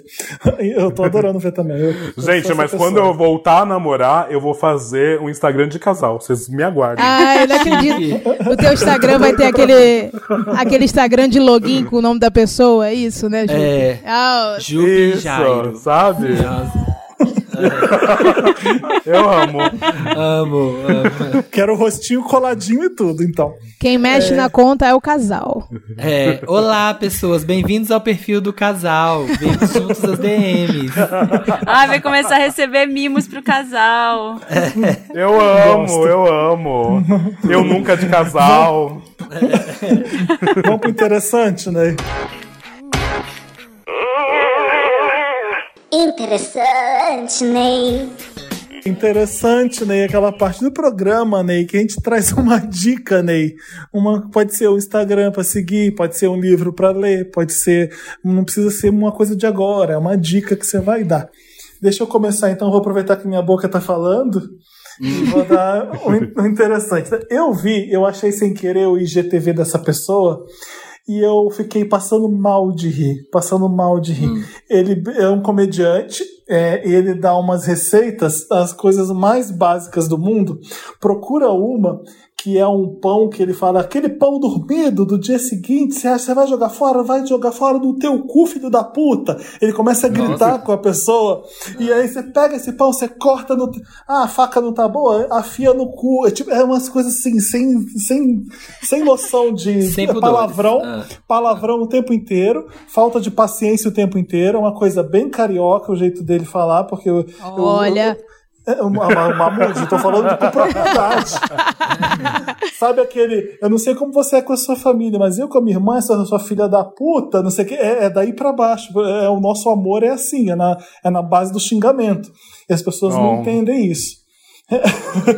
O, nome, o nome dele é João Seu Pimenta. Não sei se vocês conhecem ele. Nunca ouvi falar. João, seu pimenta? Seu pimenta? O, o Instagram dele é esse, João Seu Pimenta. Ah. Vai ver as receitas que ele dá no IGTV é de passar mal de rir. Eu, eu adorei, fiquei vendo várias. E é, ele fez uma receita desse pão que ele jogou orégano e jogou parmesão, jogou no forno e esperrou azeite, alguma coisa. Eu falei, eu quero fazer também. Então, assim, por mais que ele esteja zoando, fazendo receita com sobra de comida, eu morri de rir. Então, entra lá e segue o João Seu Pimenta para dar boa risada na, nessa quarentena que vão ele que dá. Ele dá dica de limpeza também? Já- Sim, é coisa pra casa. eu adoro que ele fez um. ele- eu acho que foi ele que fez. Ele falou: Ô seu lixo, você tem que. Só pode ter um lixo no banheiro, não pode ter dois. Senão fica você e mais um lixo. É tipo isso. Não sei se foi ele que fez ele, esse. ele humilha a gente enquanto a gente vê a receita, a gente tá sempre fazendo tudo errado. ah, E é legal porque ele é bem youtuber, então ele, ele sabe que ele vai ser criticado por, por aquele copo não tá. ser aquele copo ou outro, ele já retruca aquilo. Eu amei, eu não consigo nem dizer o quanto é engraçado, basta você ver o exagero que o João faz na hora de fazer as receitas que vocês vão dar risada. Eu gosto. Chique. Marina, tem? Tenho interessante, Ney, que eu acabei de ver, na verdade, eu vi hoje à tarde e eu dei uma olhada, me pareceu muito interessante, eu vou, eu vou participar. É, o, chama, é um site que chama 4G para estudar.org.br. Você pode financiar uma pessoa, um aluno de periferia que não tem internet para fazer o EAD. E aí Hum, me pareceu bem interessante, é de uma ONG que chama Nossas do Rio. E aí no, na página mostra de que formas você pode ajudar. É a partir de 20 reais você pode doar até mil. É, a meta era, era ter 100 mil reais, já está em 81 mil. Então eu acho que vai bater fácil. E, e aí vai, tem, tem ali quem vai receber a doação, né? Tem a Rede Ubuntu de Educação Popular, Pré-Vestibular Comunitário Carolina de Jesus, NICA, Afirmação Rede de Cursinhos Populares, Uniafro, Pré-Vestibular Solidário. Então tem um- uma rede de, de estudantes desses lugares para receber esse plano. Então achei bem interessante no momento que a gente está vivendo, né? Que, que a gente sabe que muitas pessoas, muitos estudantes vão ser prejudicados por conta de tudo que está acontecendo. Né, já eram prejudicados antes por, por mil problemas que tem na educação pública do Brasil. E agora, com a pandemia, mais ainda, né? A gente vê, assim, os professores estão exaustos, tem muitos professores que não sabem mexer direito no, no- no- ali onde precisa estar para dar a aula. Os alunos não têm condições, não têm o celular, computador para acessar, não tem internet, se tiver isso, né? Então, é, eu acho que essa iniciativa ela pode sanar um dos problemas, pelo menos. Eu acho que pode ser uma, uma ajuda. nossa. Como é que faz mesmo, Marina, pra entrar? 4G, 4G para estudar.org.br. Pronto. Achei, achei bem Ótima legal. dica. Muito chique. O meu, a minha dica é uma série também no Netflix, uma série pra dar um quentinho no coração, levinha, assim, sabe? Aquela coisa suave. É Tá. bem suave. Não sei se vocês viram, chama Jeffrey Epstein. Ah, Poder para. e Perfeição. Ah, não, não, não vou ver isso não, Samir. Gente, Não vou. eu assisti e eu fiquei horrorizado. É aquela coisa que, assim, que é bizarra, mas você tem que assistir pra ver como é, como é que isso aconteceu, como é que existia. Esse cara, esse Jeffrey Epstein, era um bilionário americano, muito, muito, muito rico, tem ilha, tem tudo, não sei o quê, e ele tinha uma rede de tráfico sexual e de menor de meninas menores de idade, e ele fez isso por tipo 20 anos e nunca acontecia nada com ele. E é bizarro você ver essa realidade, ver esse cara que era tão público, que era tão famoso, e tinha isso, e todo mundo sabia, e saía no jornal, e nada acontecia. Ele, ele era tão poderoso que tudo que acontecia com ele, se quando ele era indiciado para o FBI, ele consegue comprar o FBI. Então ele fazia a investigação sumir. E ele fez isso por muitos anos, e, ele, e aí no, no documentário é, ele era amigo do Trump, do Bill Clinton, que andavam com ele, assim, você conta isso no documentário. E assim, é surreal você vê como é que um cara conseguiu fazer tudo isso por tanto tempo, e aí você entende que as pessoas ficam falando, ah, é porque se, se o cara tá abusando de uma mulher, tá abusando de uma menina, por que, que ela não vai lá e conta? Sabe? É muito interessante pra você ver que, tipo, cara, mesmo quando a menina vai lá e conta, não levam, não levam a sério, ou quando leva a sério, o cara consegue, é tão escroto que ele consegue fazer sumir. Então, assim, é uma série horrorizante, mas assim, muito, muito importante pra entender toda essa, essa questão de abuso e, e a questão de tipo, ah, elas não conseguem, elas mulheres que não falam sobre abuso, que não que guardam pra si, a importância do movimento Me Too lá de, delas se juntarem, falarem e tem Harvey Weinstein também na série. Eu fiquei, a gente assistiu assim dois dias de tão horrorizante que foi. Nossa. Ai, gente, não tem coragem. Só coisa nem essa, nem do levinha, R. né? Kelly. Pelo Levinha. amor de Deus. Essa foi a dica levinha. Tá. Quem tem uma. Mamundi, você tem? Jupe, vocês têm? Uma dica Eu tenho, pra eu dar? tenho. Eu Oh, tenho. dica. Ah, eu tenho uma dica que ela é super simples, mas tem me ajudado muito, é, inclusive pra para diminuir um pouco minha ansiedade, é que eu tenho escutado muito reiki pra dormir. É, quem quem tiver Spotify ou até mesmo no, no YouTube, assim, precisar de uma musiquinha, é uma trilha pra dar uma relaxada, pra combate insônia também. É, tem, tem me ajudado e colaborado muito pra minha ansiedade. E procura por reiki, porque às vezes eu procurava, é, sei lá, músicas para dormir, sabe? Ambientações para dormir. E, e me dava um pouco de agonia, porque geralmente tinha barulho de passarinho voando, é, de água passando, e aí eu me sentia numa selva, eu ficava mais ansiosa, no final das contas. Mas eu falava, ué, onde eu estou? Sabe? Me sentindo a própria Jane. Mas aí, eu, com, com reiki, tem, tem umas melodias, e é, e é super relaxante também. E eu acho que pode ser bem importante pra, pra quem precisar momento, de, né? de um auxílio nesse momento. É.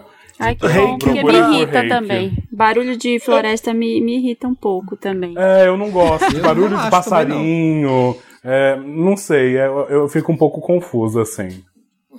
Reiki, pra quem não sabe como escreve, R-E-I-K-I, tá? Reiki, Isso. é assim que se- Ei, Eu gosto de. O, o clichê que eu gosto pra dormir é barulho de chuva. Eu, te- eu percebi quando choveu de sábado pra domingo que eu dormi em dois segundos. eu falei, olha, eu já sei o que, que me faz dormir rápido, então. Mas legal. Mas você tem? Minha dica por aqui é, são duas coisas. Tem, eu tenho ouvido bastante também podcast, né? E coisas que estão me, me alimentando. Tem um podcast da revista 451, que é bem legal, que aí eles trazem livros e debatem sobre os livros. Então você vai descobrindo umas obras assim super interessantes. Acho que a última edição falou de Machado de Assis. Machado de Assis, que Raquel Virgínia, nossa gloriosa ali das Bahias e a Cozinha Mineira, que adora a história, vive me aplicando Machado de Assis, então eu tô virando fã de Machado de Assis agora, assim. E aí eu sempre A imagino Raquel é ela uma falando. que tinha que vir aqui no Wanda. Não, a Raquel é tudo. É, eu imagino ela sempre falando, amiga, você tem que ler tal livro. Eu não, fico, tipo, gente, nossa, ela- ela em é vários momentos do meu dia me vem a voz da Raquel na minha cabeça. Sim. E, e esse é um podcast legal que eu curto pra estudar, porque eu falei no começo, né, que eu tô usando esse tempo aí pra estudar tudo que a Lan House não conseguiu usar naquela época. E Mamundi FM, que é a minha rádio no Instagram, que acontece 23 horas. E, bom, até o Instagram não ficar derrubando por enquanto, tá acontecendo lá. E eu tô conseguindo me conectar com muita gente maneira, assim. Eu acho que se conectar com o público, mandando áudio, falando, zoando, tem sido o que tem me dado quentinho no coração, assim. Apesar de que as dicas de vocês foram muito quentinhas. Essa eu Esse é um acho quentinho que... real. Esse, é o foi um primeiro de quentinho. Esse É, foi o um quentinho, assim, é sempre gostoso. Esse, esse era um chama? quentinho de verdade, não deboche que a gente tá fazendo. É. Não, não, mas É eu vou procurar. Eu vou procurar as séries. Ah, o podcast é da revista 451 Uhum. e o meu Instagram da rádio é Mamundi FM. Fazer um jabazinho aí, né? Vocês Óbvio. sabem como é. Eu adorei. Você tá fazendo uma rádio pirata mesmo e pronto, acabou. É isso. Arrasou. Todo mundo deu interessante, né? Todo mundo, Todo né? mundo. Vamos pro Me Ajuda pro Wanda? Me ajuda Wanda. Isso. Me Ajuda Wanda é aquela hora do programa que a gente ajuda os ouvintes. Você manda e-mail para redação papelpop.com com qualquer coisa Wanda no título e a gente responde lá dicas de profissionais, psicólogos aqui gabaritados. Formadas, dicas, dicas aqui, ó, de pessoas vividas. Quero ver quem arrasou no Eu Nunca e vai ter que ajudar mais. Ó, Dieta Oleo Wanda. Olá, donos do meu cu e de toda a podosfera. Meu nome é Joaninha e namoro há seis meses com Joãozinho. Ele é ótimo e a família dele também. Mas vamos ao assunto.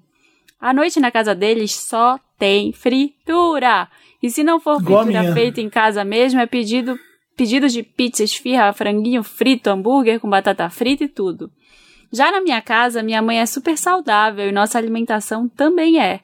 No sentido de comidas caseiras, legumes, frutas e fritura, só quando a gente pede algo, o que é raro, e quando saímos de casa.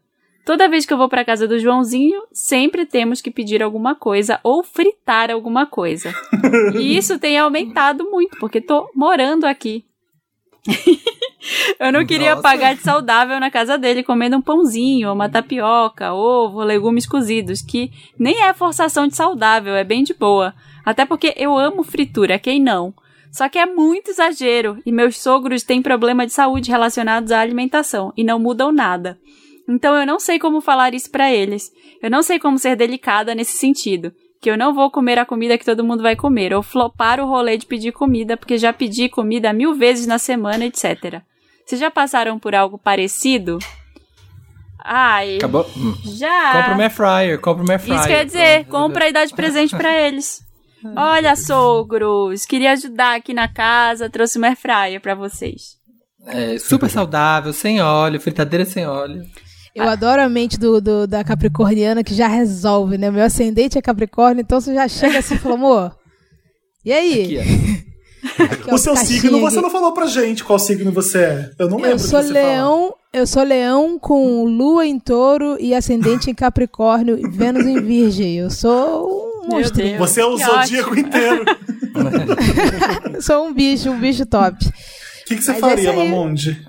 Se fosse Cara, ela? É muito complexo, porque ela já falou aqui que não, não sabe como falar, então significa que a gata também não sabe como falar, né? E aí você sabe que a comunicação, se for atravessada, ela vai tomar um esculacho da família do menino. E aí ela vai ficar bolada, enfim. Eu acho que o airfry é, é, o, é o lance, porque aí eu, eu acho que nessas situações você tem que ir ali, sabe, trazer com um tipo de carinho, né? Porque aí você sinaliza pra pessoa alguma coisa, sabe isso? Mas fiquei pensando, eu li aqui que já que ela não, não sei como ser delicada nesse sentido, foi ótimo também, né? É. É, então é isso. Seguindo aí a Mas dica de batata Marina. frita. Batata frita, se não for no óleo quente, não fica, fica tão boa quanto na air fryer? Ah, fica, fica bom. Dá, dá sim, dá certo, dá certo. Olha, gente. não me eu- convenceu, não. Eu queria falar, falar uma coisa aqui, que eu tenho air fryer, mas eu sei fazer muito pouca coisa. Eu sou aceito receitas, viu? Porque eu sou péssima na air fryer. Eu dei essa dica, Amiga, mas eu vou te dar, vou te dar um Sa- monte de coisa pra fazer na air fryer. eu só sei fazer pão de queijo na air fryer e não é muito saudável. É, eu acho que também se você quiser Sei lá, pode ser essa história que a Má falou, de ser uma preocupação com os sogros, olha, a saúde de vocês e tal. Acho que pode ser por esse lado. Pode tentar abordar tateando por aí. Ou dizer que você não tá se sentindo bem. Eu, eu como fritura, mas sei lá, se eu comer muita fritura, se eu comer à noite, tem, um, tem umas horas que se eu comer fritura eu passo mal. Eu fico com a queimação. Eu também. Nossa, Então- eu morro. Boa, boa, boa. Então, Sim, tá vendo? Muita gente fica. Eu acho que pode ser uma saída. Você dizer, ó, tô, tô com gastrite, sei lá, vou comer outra coisa. Por que, por que que ela tem que resolver isso com a família inteira? Ela não pode chegar no Joãozinho e falar com ele de boa? Porque sabe quando você tem um problema na família do namorado e aí com quem que você vai falar? Com todo mundo ao mesmo tempo? Não, você fala com ele. O que, que a gente faz? Chama uma o. Joãozinho e conversa com o namorado. Olha, não aguento, não tô acostumada, por mais que eu goste. O que, que a gente faz? Você não quer me ajudar pedindo uma coisa mais saudável, porque eu como também? Né? Traz ele pra junto, É. eu acho. É Sim. verdade. Total, Sim. total. É que parece que ela é muito tímida, né? Porque se ela tá tendo esses problemas pra falar, deve ter algum problema que ela precisa resolver pra, pra conseguir ter esse entendimento de, de falar com esse bofe. Eu acho que uma estratégia poderia justamente falar isso que a, que a Marina falou de ó, não tô ficando bem, é, eu preciso comer outras coisas, acho que é importante pra vocês também aqui, pra que a gente não, não fique é, só comendo besteira. Eu acho que apresentar algumas receitas também, sabe? Falar, olha, isso daqui, isso aqui parece ser muito gostoso, nossa, eu tô com uma vontade de comer, não sei o quê. Vai, vai jogando uns verdes assim, aí se não for o bastante, você vai no vaso sanitário, você pega o, aquilo que saiu de você e fala: Olha a cor disso, eu não aguento mais comer besteira. e se você não mão, controlar sua alimentação, eu vou tacar na casa inteira, entendeu? Eu acho que Nossa Comunicação não senhora, violenta. ela já pegou. Isso, isso. Eu acho que, Eu vou que tem tacar que ser um, um degrau após o outro. É. É, eu, tive, eu tive alguns problemas também, porque eu fiquei seis anos mais ou menos sem comer carne. E era na época que eu era adolescente vida louca, então tinha vários namoradinhos, namoradinhas, então eu vivia saindo pra, pra comer e era sempre muito chato, porque a galera me levava pros podrão, né? Hot dog, é, fast food e tudo mais. E aí eu sempre saía como aquela chata de tipo, ai, não come nada. E daí eu fui entendendo também e apresentando outras coisas que também são gostosas e que poderia ser barato, né? Tipo, um milho assado, é, sabe? Pra não ter que cortar esse clima de... De, De rolê, é, de né? rolê, De então aham. ficava é, se apropriando do que tava ao redor, assim.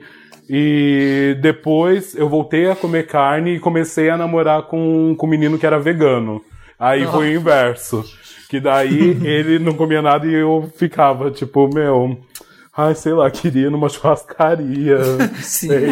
Ai, uma fraldinha agora. hum. É, mas eu acho que. É, sangrando a louca.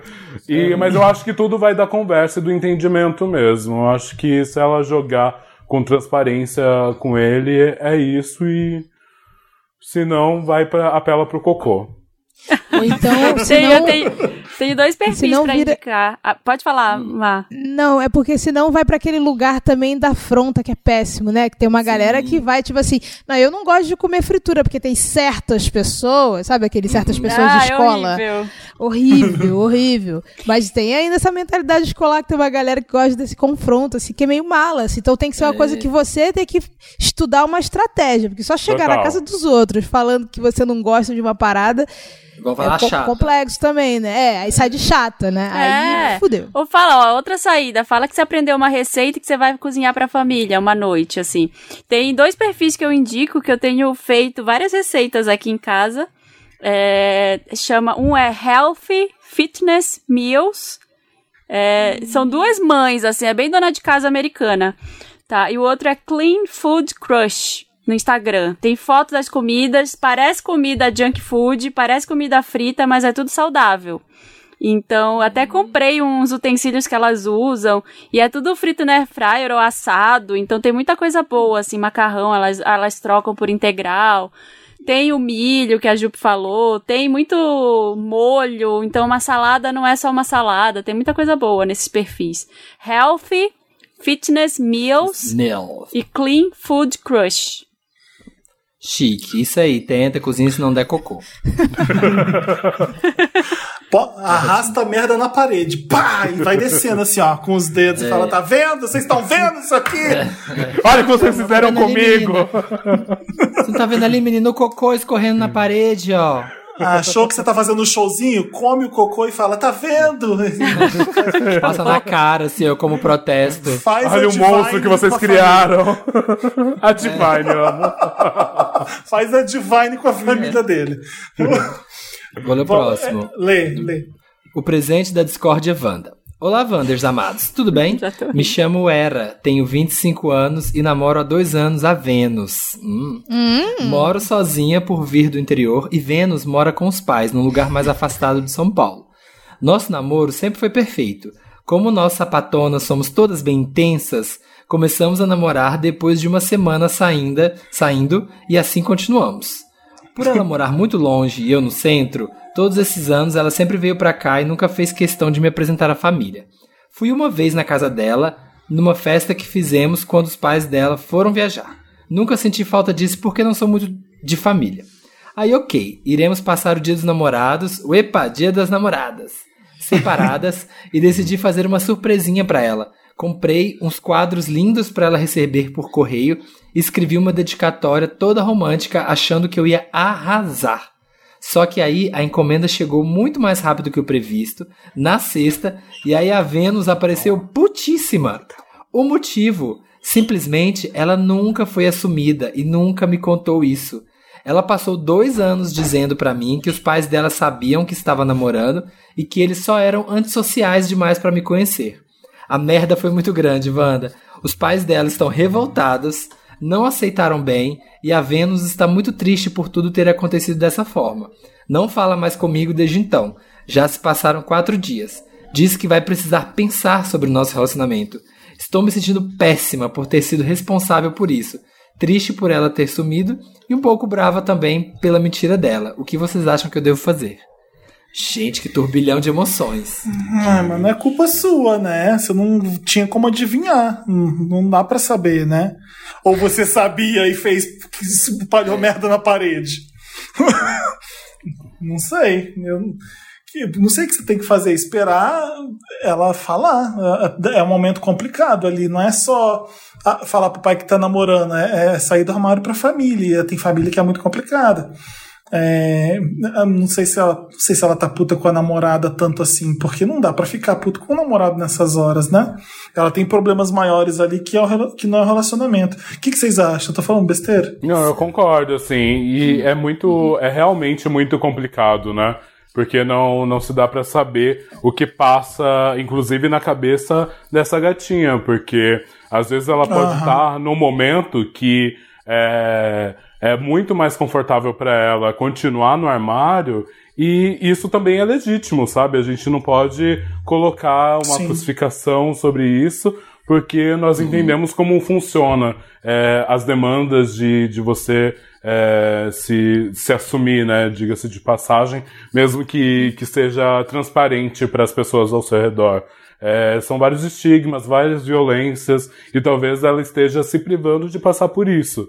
Eu acho que é, que é bom entendimento, e se, se a, a Era gosta, é, continua gostando dela, buscar entender esse tempo, é, entender quando que ela pode buscá-la de novo para falar e aí como que você tá e tudo mais, porque eu não acredito que lavar a mão e esperar seja seja um bom caminho. Eu acho que se, tem, se a gente tem vontade de falar com a pessoa, é importante a gente falar. Quando a gente sentir no coraçãozinho que ai, sei lá, eu acho que eu vou mandar uma mensagem hoje, se não responder, tudo bem. E aí vocês vão entendendo também que lado vai ceder ou que lado vai cansar, sabe? Tem, tem que ter uma praticidade nisso também, é, dentro desse momento tão delicado, assim. Até onde cada uma tá disposta ao quê. É, é isso que você falou, Ju, é, Jupe, é muito isso mesmo, assim, do tipo, um, um vai ter que ceder, o outro vai ter que cansar. Porque na cabeça dela, ela, talvez a Era tá cobrando uma coisa, assim, tá, tá querendo que ela responda. Mas na cabeça da Vênus, minha filha, pensa, pra qualquer pessoa, desde do, da, da família que aceita mais de boa, até uma família que não aceita nada, como é o caso da Vênus, é um turbilhão na, na vida da pessoa, assim, tipo, a família dentro de certeza. casa, deve tá, ela deve estar, assim, desorientada. Então você se mostra como uma pessoa que tá disposta a tá do lado dela, a coisa, ela vai eventualmente, né, entender que tipo, você não fez por mal. É mais essa coisa, eu tenho certeza que essa coisa dela tá, sabe, desorientada de como é que vai ser minha vida agora, sabe? Uma preocupação, a gente tem muita preocupação de rejeição dos pais, muitas Sim. pessoas têm. Então fica aí, do- do- se mostra presente, se mostra aberta e depois vocês discutem sobre isso quando passar um pouco esse furacão na casa dela, que as coisas devem assentar e aí vocês conversam com mais profundidade, mas se mostre aberta e presente pra ela, eu acho. É, posso compartilhar uma história com Era? Lógico.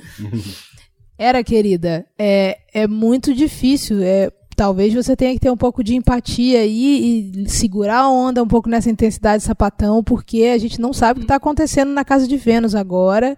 Né? Pode ser uma pessoa que você tem um registro e se ela não conseguir se aceitar e, se- e conseguir se organizar na cabeça e ainda ter você dando uma agulhadinha nela, vai ficar puxado, né?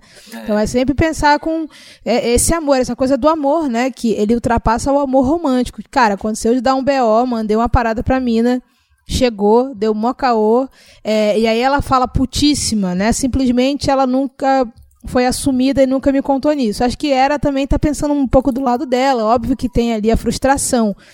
Mas vê se é amor mesmo aí pelo fato de você ter que esperar, porque né, é o tempo das coisas, né? Eu, por exemplo, ficava com uma menina há muito tempo E eu lembro que ela falava pra mim: "Ah, mas eu acho que no fim das contas eu vou acabar casando com um cara, porque eu não consigo, porque eu não consigo". E a gente se dava super bem assim. Só que no fim das contas é isso, ela casou com um cara e ela deve ter os motivos dela, entendeu? É, e aí é isso, a gente vai entendendo essas histórias no caminho, a gente lamenta, mas cada uma pessoa sabe ali, né, até onde ela consegue também existir, sabe? É, é, deve estar passando esse momento de falar pro pai, aí você chega uma, uma embalagem na sua casa com um monte de coisa. Então, era acalme esse coração e exercite o amor nesse momento. É isso aí. Amei. Boa. Vamos Chega ler- lá com cocô na mão na casa dos Ai. pais. O que eu fiz por você? Olha o Joga monstro que vocês criaram. É, jo- joga no portão, E assim, pá, batendo precisava, assim no portão. Precisava mandar o quadro com a dedicatória? Ah, Pegasse umas calcinhas, assinasse Era- com cocô e mandasse. Ai, tudo cocô, tudo virando cocô. Anônimo, assinado admirador secreto. A Jupe que começou. Não foi. Va- va- Vamos lá. Eu, tem os dois últimos casos. Lê um a Mamundi e outro a Jupe, porque aí fica as, as convidadas lendo. O que, que vocês acham? Tá bom. Oiê, donos da minha vesícula anal, tudo bem? Meu nome é Zack, arrumei um namorado incrível, Rian, ele que tem 22 anos. Estamos vivendo já nosso oitavo mês de namoro, com alguns altos e baixos por conta do nosso núcleo familiar, pai e mãe. Eles fingem que nada está acontecendo, mesmo já estando de aliança e tudo. Tem um tio gay que mal sabia da minha homossexualidade, até que eu tivesse falado. Nunca tivemos uma troca de figurinhas sobre ser gay, o que pra mim era super importante, porque foi ele que abriu a porteira na família. Quando comecei a postar fotos com o Zack, minha família se tocou e adicionou o menino nas redes. Óbvio, né? Vó, prima, todo mundo. E meu tio. Hum, é Hum, Fran. botou o tio em caps. Gente. Na... na manhã, na manhã de hoje, meu tio manda uma mensagem estranha e assustadora no message do meu namorado. Bom dia, nobre amigão. Ele responde, Ai. ele educadamente responde bom dia. E a próxima mensagem é: me adiciona no Zap. Tan, tan. Olha só. Bom, vou dar os detalhes porque essa mensagem é estranha. Bom, eu não tenho contato tanto assim com ele sobre a minha vida pessoal. E por que ao invés dele me chamar, ele chamou o meu namorado? Isso faz sentido. Quem adicionou meu namorado foi ele, mas ele teve a cara de pau de mandar uma semana atrás. Obrigado pelo convite. Ter novos amigos é essencial. Tio tá Meu querendo, Deus, ass- tio tá querendo assunto. É, 3. Meu tio é casado com um amor de pessoa que é o meu tio Henrique. Desde muito novo eles estão juntos, mas mesmo assim meu tio sempre deu uma pulada na cerca e acho que isso nunca foi um problema para eles porque eles estão juntos até hoje. Eu não sei o que fazer. Pensei em conversar com a minha mãe antes só para entender se é normal isso dele. Vocês acham que eu tô sendo paranoico? Não. Tô me sentindo super mal, porque meu namorado também tá se sentindo constrangido e eu, como sobrinho, então, mais ainda. E o que eu posso fazer, Wanda? Me ajuda, Wanda. Gente. Dinamite Ah, nesse tio. Porra, tio. Tá de sacanagem, né? Tanta gente, hein, tio? Eu não tô vendo um problema muito grande, não. Junta com o namorado pra debochar da tia gay ridícula e pronto. Foda-se o tio. Eu Acho que você põe, às vezes, um, um peso aí na família, que é muito importante, pelo que eu percebi quando você escreve que vó, mãe, prio, tio, tia. É, tem. Enfim. eu, eu tava dando risada com meu namorado, porque já tá claro pra vocês dois que o tio tá querendo pegar o seu namorado. Se tá seguro entre vocês o namoro, acho que é só. Eu, eu adoraria debochar do tio, dar ideia pra ele, só pra ficar rindo da cara dele e assediando o seu namorado. Era o que eu faria junto. eh, De aliado com meu namorado, se isso acontecesse comigo. Ai, sabe o que eu acho? Que às vezes Ah. o, melhor, o melhor momento para se usar o deboche é justamente assim, nessas situações. Aham, Ê, tio, tá querendo furar meu olho, né? aham. Ih, Faz uma piadinha e já, já deixa ali a, a pessoa constrangida, mas internamente, sabe? Boa. Eu acho que pode ser uma boa solução. Bom, e a Gostei. dica de chegar no kkkk já assim, alfinetando.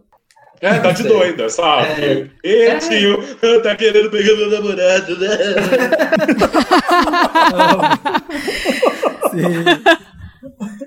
Vai, o Jupe, lê o próximo caso. Leio. Submisso até quando, Wanda? Ih. Se empodera. Ei, minha princesa, se empodera aí, ó. Olá, trio maravilhoso e possíveis convidadas. Tudo bem? Me chamo Francis, tenho 25 anos, canceriano com ascendente Ares. Hum. E tenho um fetiche que pode ser inusitado. Eu gosto de ser servo sexual das pessoas. Mas, muito além de fazer tudo para a pessoa na hora do sexo, gosta de ser servo full time, para que a pessoa precisar. Olha, tu- podia ter deixado o número. É, Nesse momento. fila.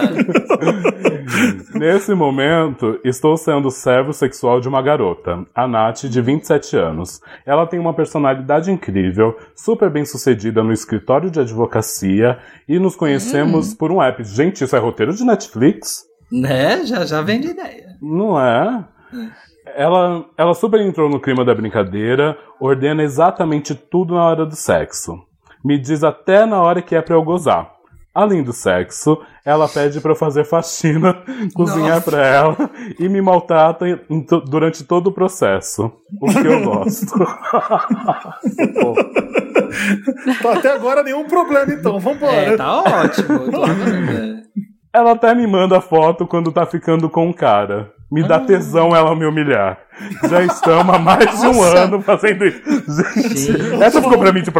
Gente, eu tô. Não sei, tô meio confusa. Vamos ver. Eu tô amando. Não vou colocar minha opinião ainda, não. É. O que acontece? Estou gostando da Nath ao ponto de não querer mais fazer isso. Queria ter uma vida normal. Um dia perguntei: O que você acha da gente? O que acha da gente seria um casal sem esse fetiche? E ela respondeu: Eu, hein? Você é ridículo. Ela, ela tá, ela tá respeitando o fetiche. total, total. É full time, né? É. A proposta era essa. É. Em vez de ficar pensando em romance, por que não levanta e limpa meu banheiro? Mas não limpa igual seu nariz, igual a última vez, ok? Eu fiquei excitado com isso, mas parte de mim imagina que é isso que terei ela, com ela pra sempre. Estou perdidamente apaixonado, mas ela não sai do personagem. Ó, Óbvio que real. ele sair do personagem Real. que a pessoa fa- fascinando tudo pra ele. E não sei se prefiro manter assim e continuar com ela do que tentar algo normal e ficar sem ela. Mas ao mesmo tempo, me sinto meio insignificante, sabe? Me ajuda, Wanda. Nossa. Nossa! Nossa! Olha, Francis. Começa com outra. Olha, Francis. Olha, Francis. Não tem mais nada pra falar, é só olha, Francis. Olha, Francis. Sem palavras, amigo. Olhou? Então tá bom. Francis, seu ridículo, seu podre. Seu podre. Você escrevendo isso aqui, tá achando o quê? Tá achando que alguém vai resolver o problema seu? Deixa de ser idiota. É, vai Você limpar meu São Paulo, Você tá banheiro. disponível sexta-feira à tarde? Aqui em casa tá precisando. Gente, que doideira. Eu tô pensando- não, agora sim, falando né, um, pouquinho, um pouquinho sério só. França, se você. Se é seu fetiche, se você gosta e você tem uma pessoa que realiza o seu fetiche sem te julgar, sei lá, tipo, né, sem achar bizarro isso, curte também. Por que, que você tem que cortar o seu fetiche? Por que, que você quer ter uma coisa normal com ela, sem esse fetiche, sendo que você gosta desse fetiche? Continua, continua com ela. Só fala que de vez em quando você gostaria tentar, sabe, amenizar isso de vez em quando. Mas se, se você gosta, se é seu fetiche, eu não sei por que, que você precisaria parar, assim. Sei lá. Tô tentando. Ah, a gente precisava de um amigo terapeuta aqui pra ajudar a gente a entender a cabeça dele e o que, que ele gosta nessas horas. Porque existe fetiche na hora do sexo que você executa e existe relacionamento saudável. E aí, por o que a gente entendeu no e-mail, ele gostava disso full time, né? Ele gostava de É, limpar então, a casa dela, o banheiro. Então, isso daí tudo fazia parte do fetiche sexual dele, fazia e de repente ele não quer isso para um relacionamento, isso aí é só uma, uma válvula de, de tesão ali que ele precisa experimentar às vezes, porque pra, e como é que fica pra ela entender isso agora, né? Tipo, como assim eu vou começar a tratar você bem, sendo que eu te conheci de um jeito que eu- você precisava ser maltratado? E como é que vira a Total, não, pra- e sem contar que, tipo, na cabeça dela, às vezes, é, ele tá se declarando, faz parte dessa submissão, né? Então, Sim! Não tem então um o que, que é realidade, o que, assim, que é. Né? Não tem uma Nossa. palavra do tipo, ó, vamos sair do personagem agora, rapidinho, só pra eu me declarar? Não tem algo É, assim? então. Tô pensando aqui, eu também entendo ele, né? Nesse lado assim que, tipo, ok, é ter um fetiche dele, mas tem hora que sim, tem hora que você quer que ele vire pra, fa pra você falar seu tosco, seu idiota, sei que, seu fetiche, mas tem hora que você quer falar, ah, vamos ver uma série Netflix, e você quer que ela fale, ah, sim, não responda, ah, não, me dá uma televisão nova, sabe? você tem esse momento que você só quer, só quer ver uma série gostosinha. Ah, Tá.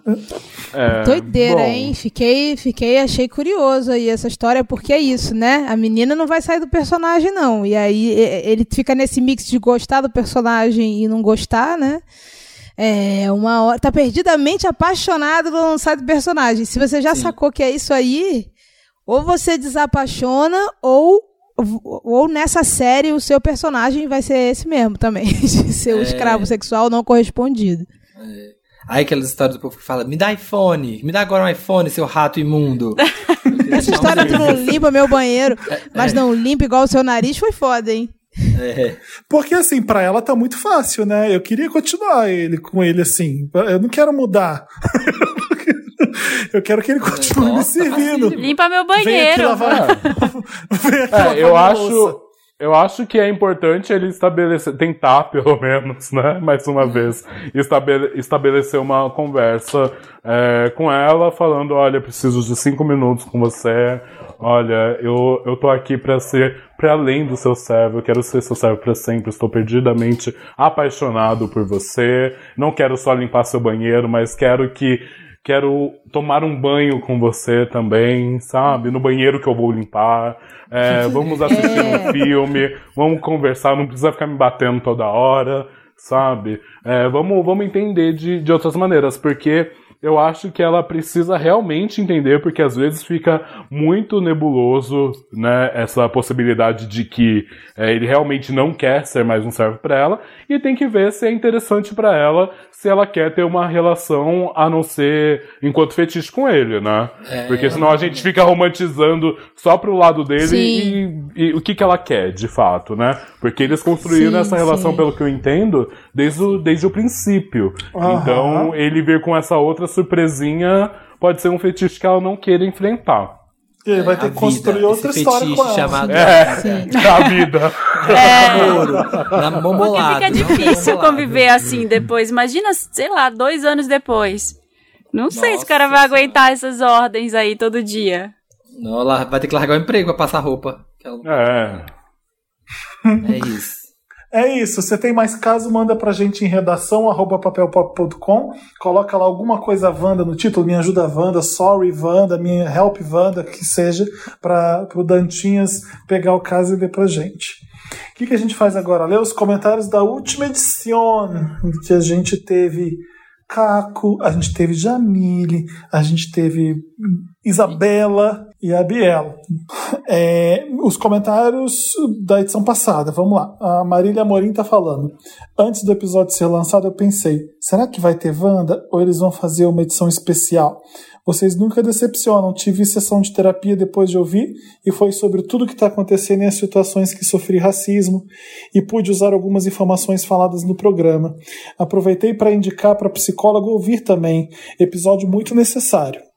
Legal. Obrigado, Marília, pela, pelo recado.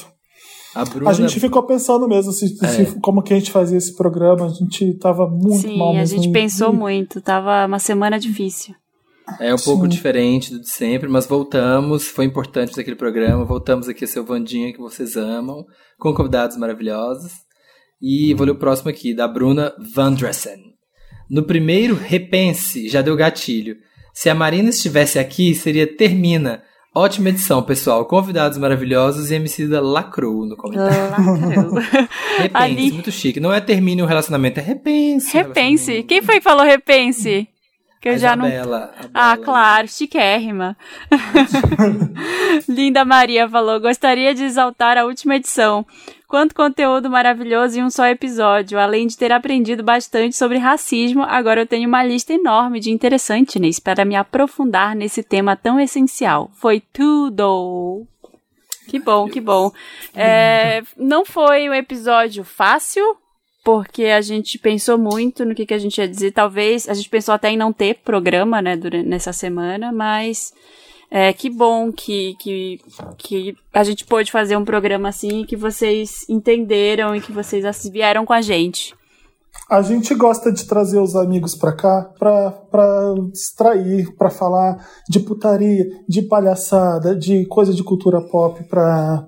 Então, é, ter que fazer eh, programa falando como das feridas é, é difícil pra gente fa- fazer, mas às vezes é super necessário adereçar, to address, sabe? Então a gente precisou fazer mesmo.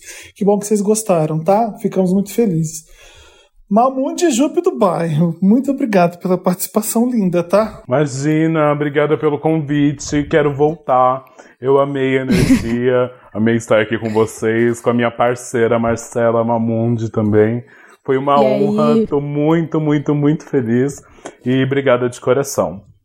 Oba. Eu adorei passar essa tarde com vocês. Foi, foi muito bom ouvir as vozes, conversar um pouquinho, encontrar a Jupe finalmente e celebrar aí esse álbum que já chegou. Um beijo, gente. Adoro, adoro Wanda, adoro vocês. Vamos nessa. A gente gente, tá.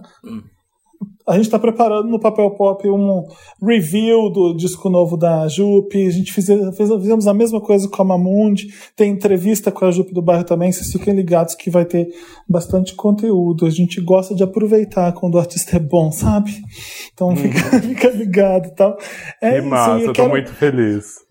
Eu tô doido pra ver show de vocês. Eu quero ver show, gente. Eu não aguento mais. Eu tomara que a Nossa, gente sim. assim, Ai, também, saia dessa merda aguento. logo pra ver ao vivo, pra ficar suado no meio de todo mundo gritando, sabe? Meu Deus. Tô precisando também. Tô muito feliz com essa edição dos artistas maravilhosos que a gente acompanha. São incríveis, sim. A gente tem que exaltar as pessoas que arrasam. E muito obrigado, gente. Tô também doido pra gravar ao vivo também. É legal, mas ai, queria estar Ai, no estúdio, lá no, no estúdio gravando e com vocês. Mas depois que passar a pandemia, a gente se junta de novo. É isso. Total. Gente, um, um beijo. Obrigada, foi um prazer gravar com vocês e muito sucesso. Vai, já vai ser um arraso. Tá bom? Já tá sendo da Mar e da Jupe, que é que vai ser lançado hoje, no dia que sai esse podcast também. Abre, abre o nosso Instagram. Instagram é ótimo. Vai no Instagram do Wanda, podcast Wanda é o nosso Instagram. Vai ter fotinha lá de nós cinco pra você seguir a Jupe, você seguir a Mamundi e a gente se você não segue ainda. É bom pra gente ficar mais juntinho, tá bom? É isso, gente. É isso. Fizemos um programa, mais um programa na quarentena fizemos. beijo, É. Beijo. beijo Jupe, beijo Mamundi. Beijo! Um beijo, gente. Até já.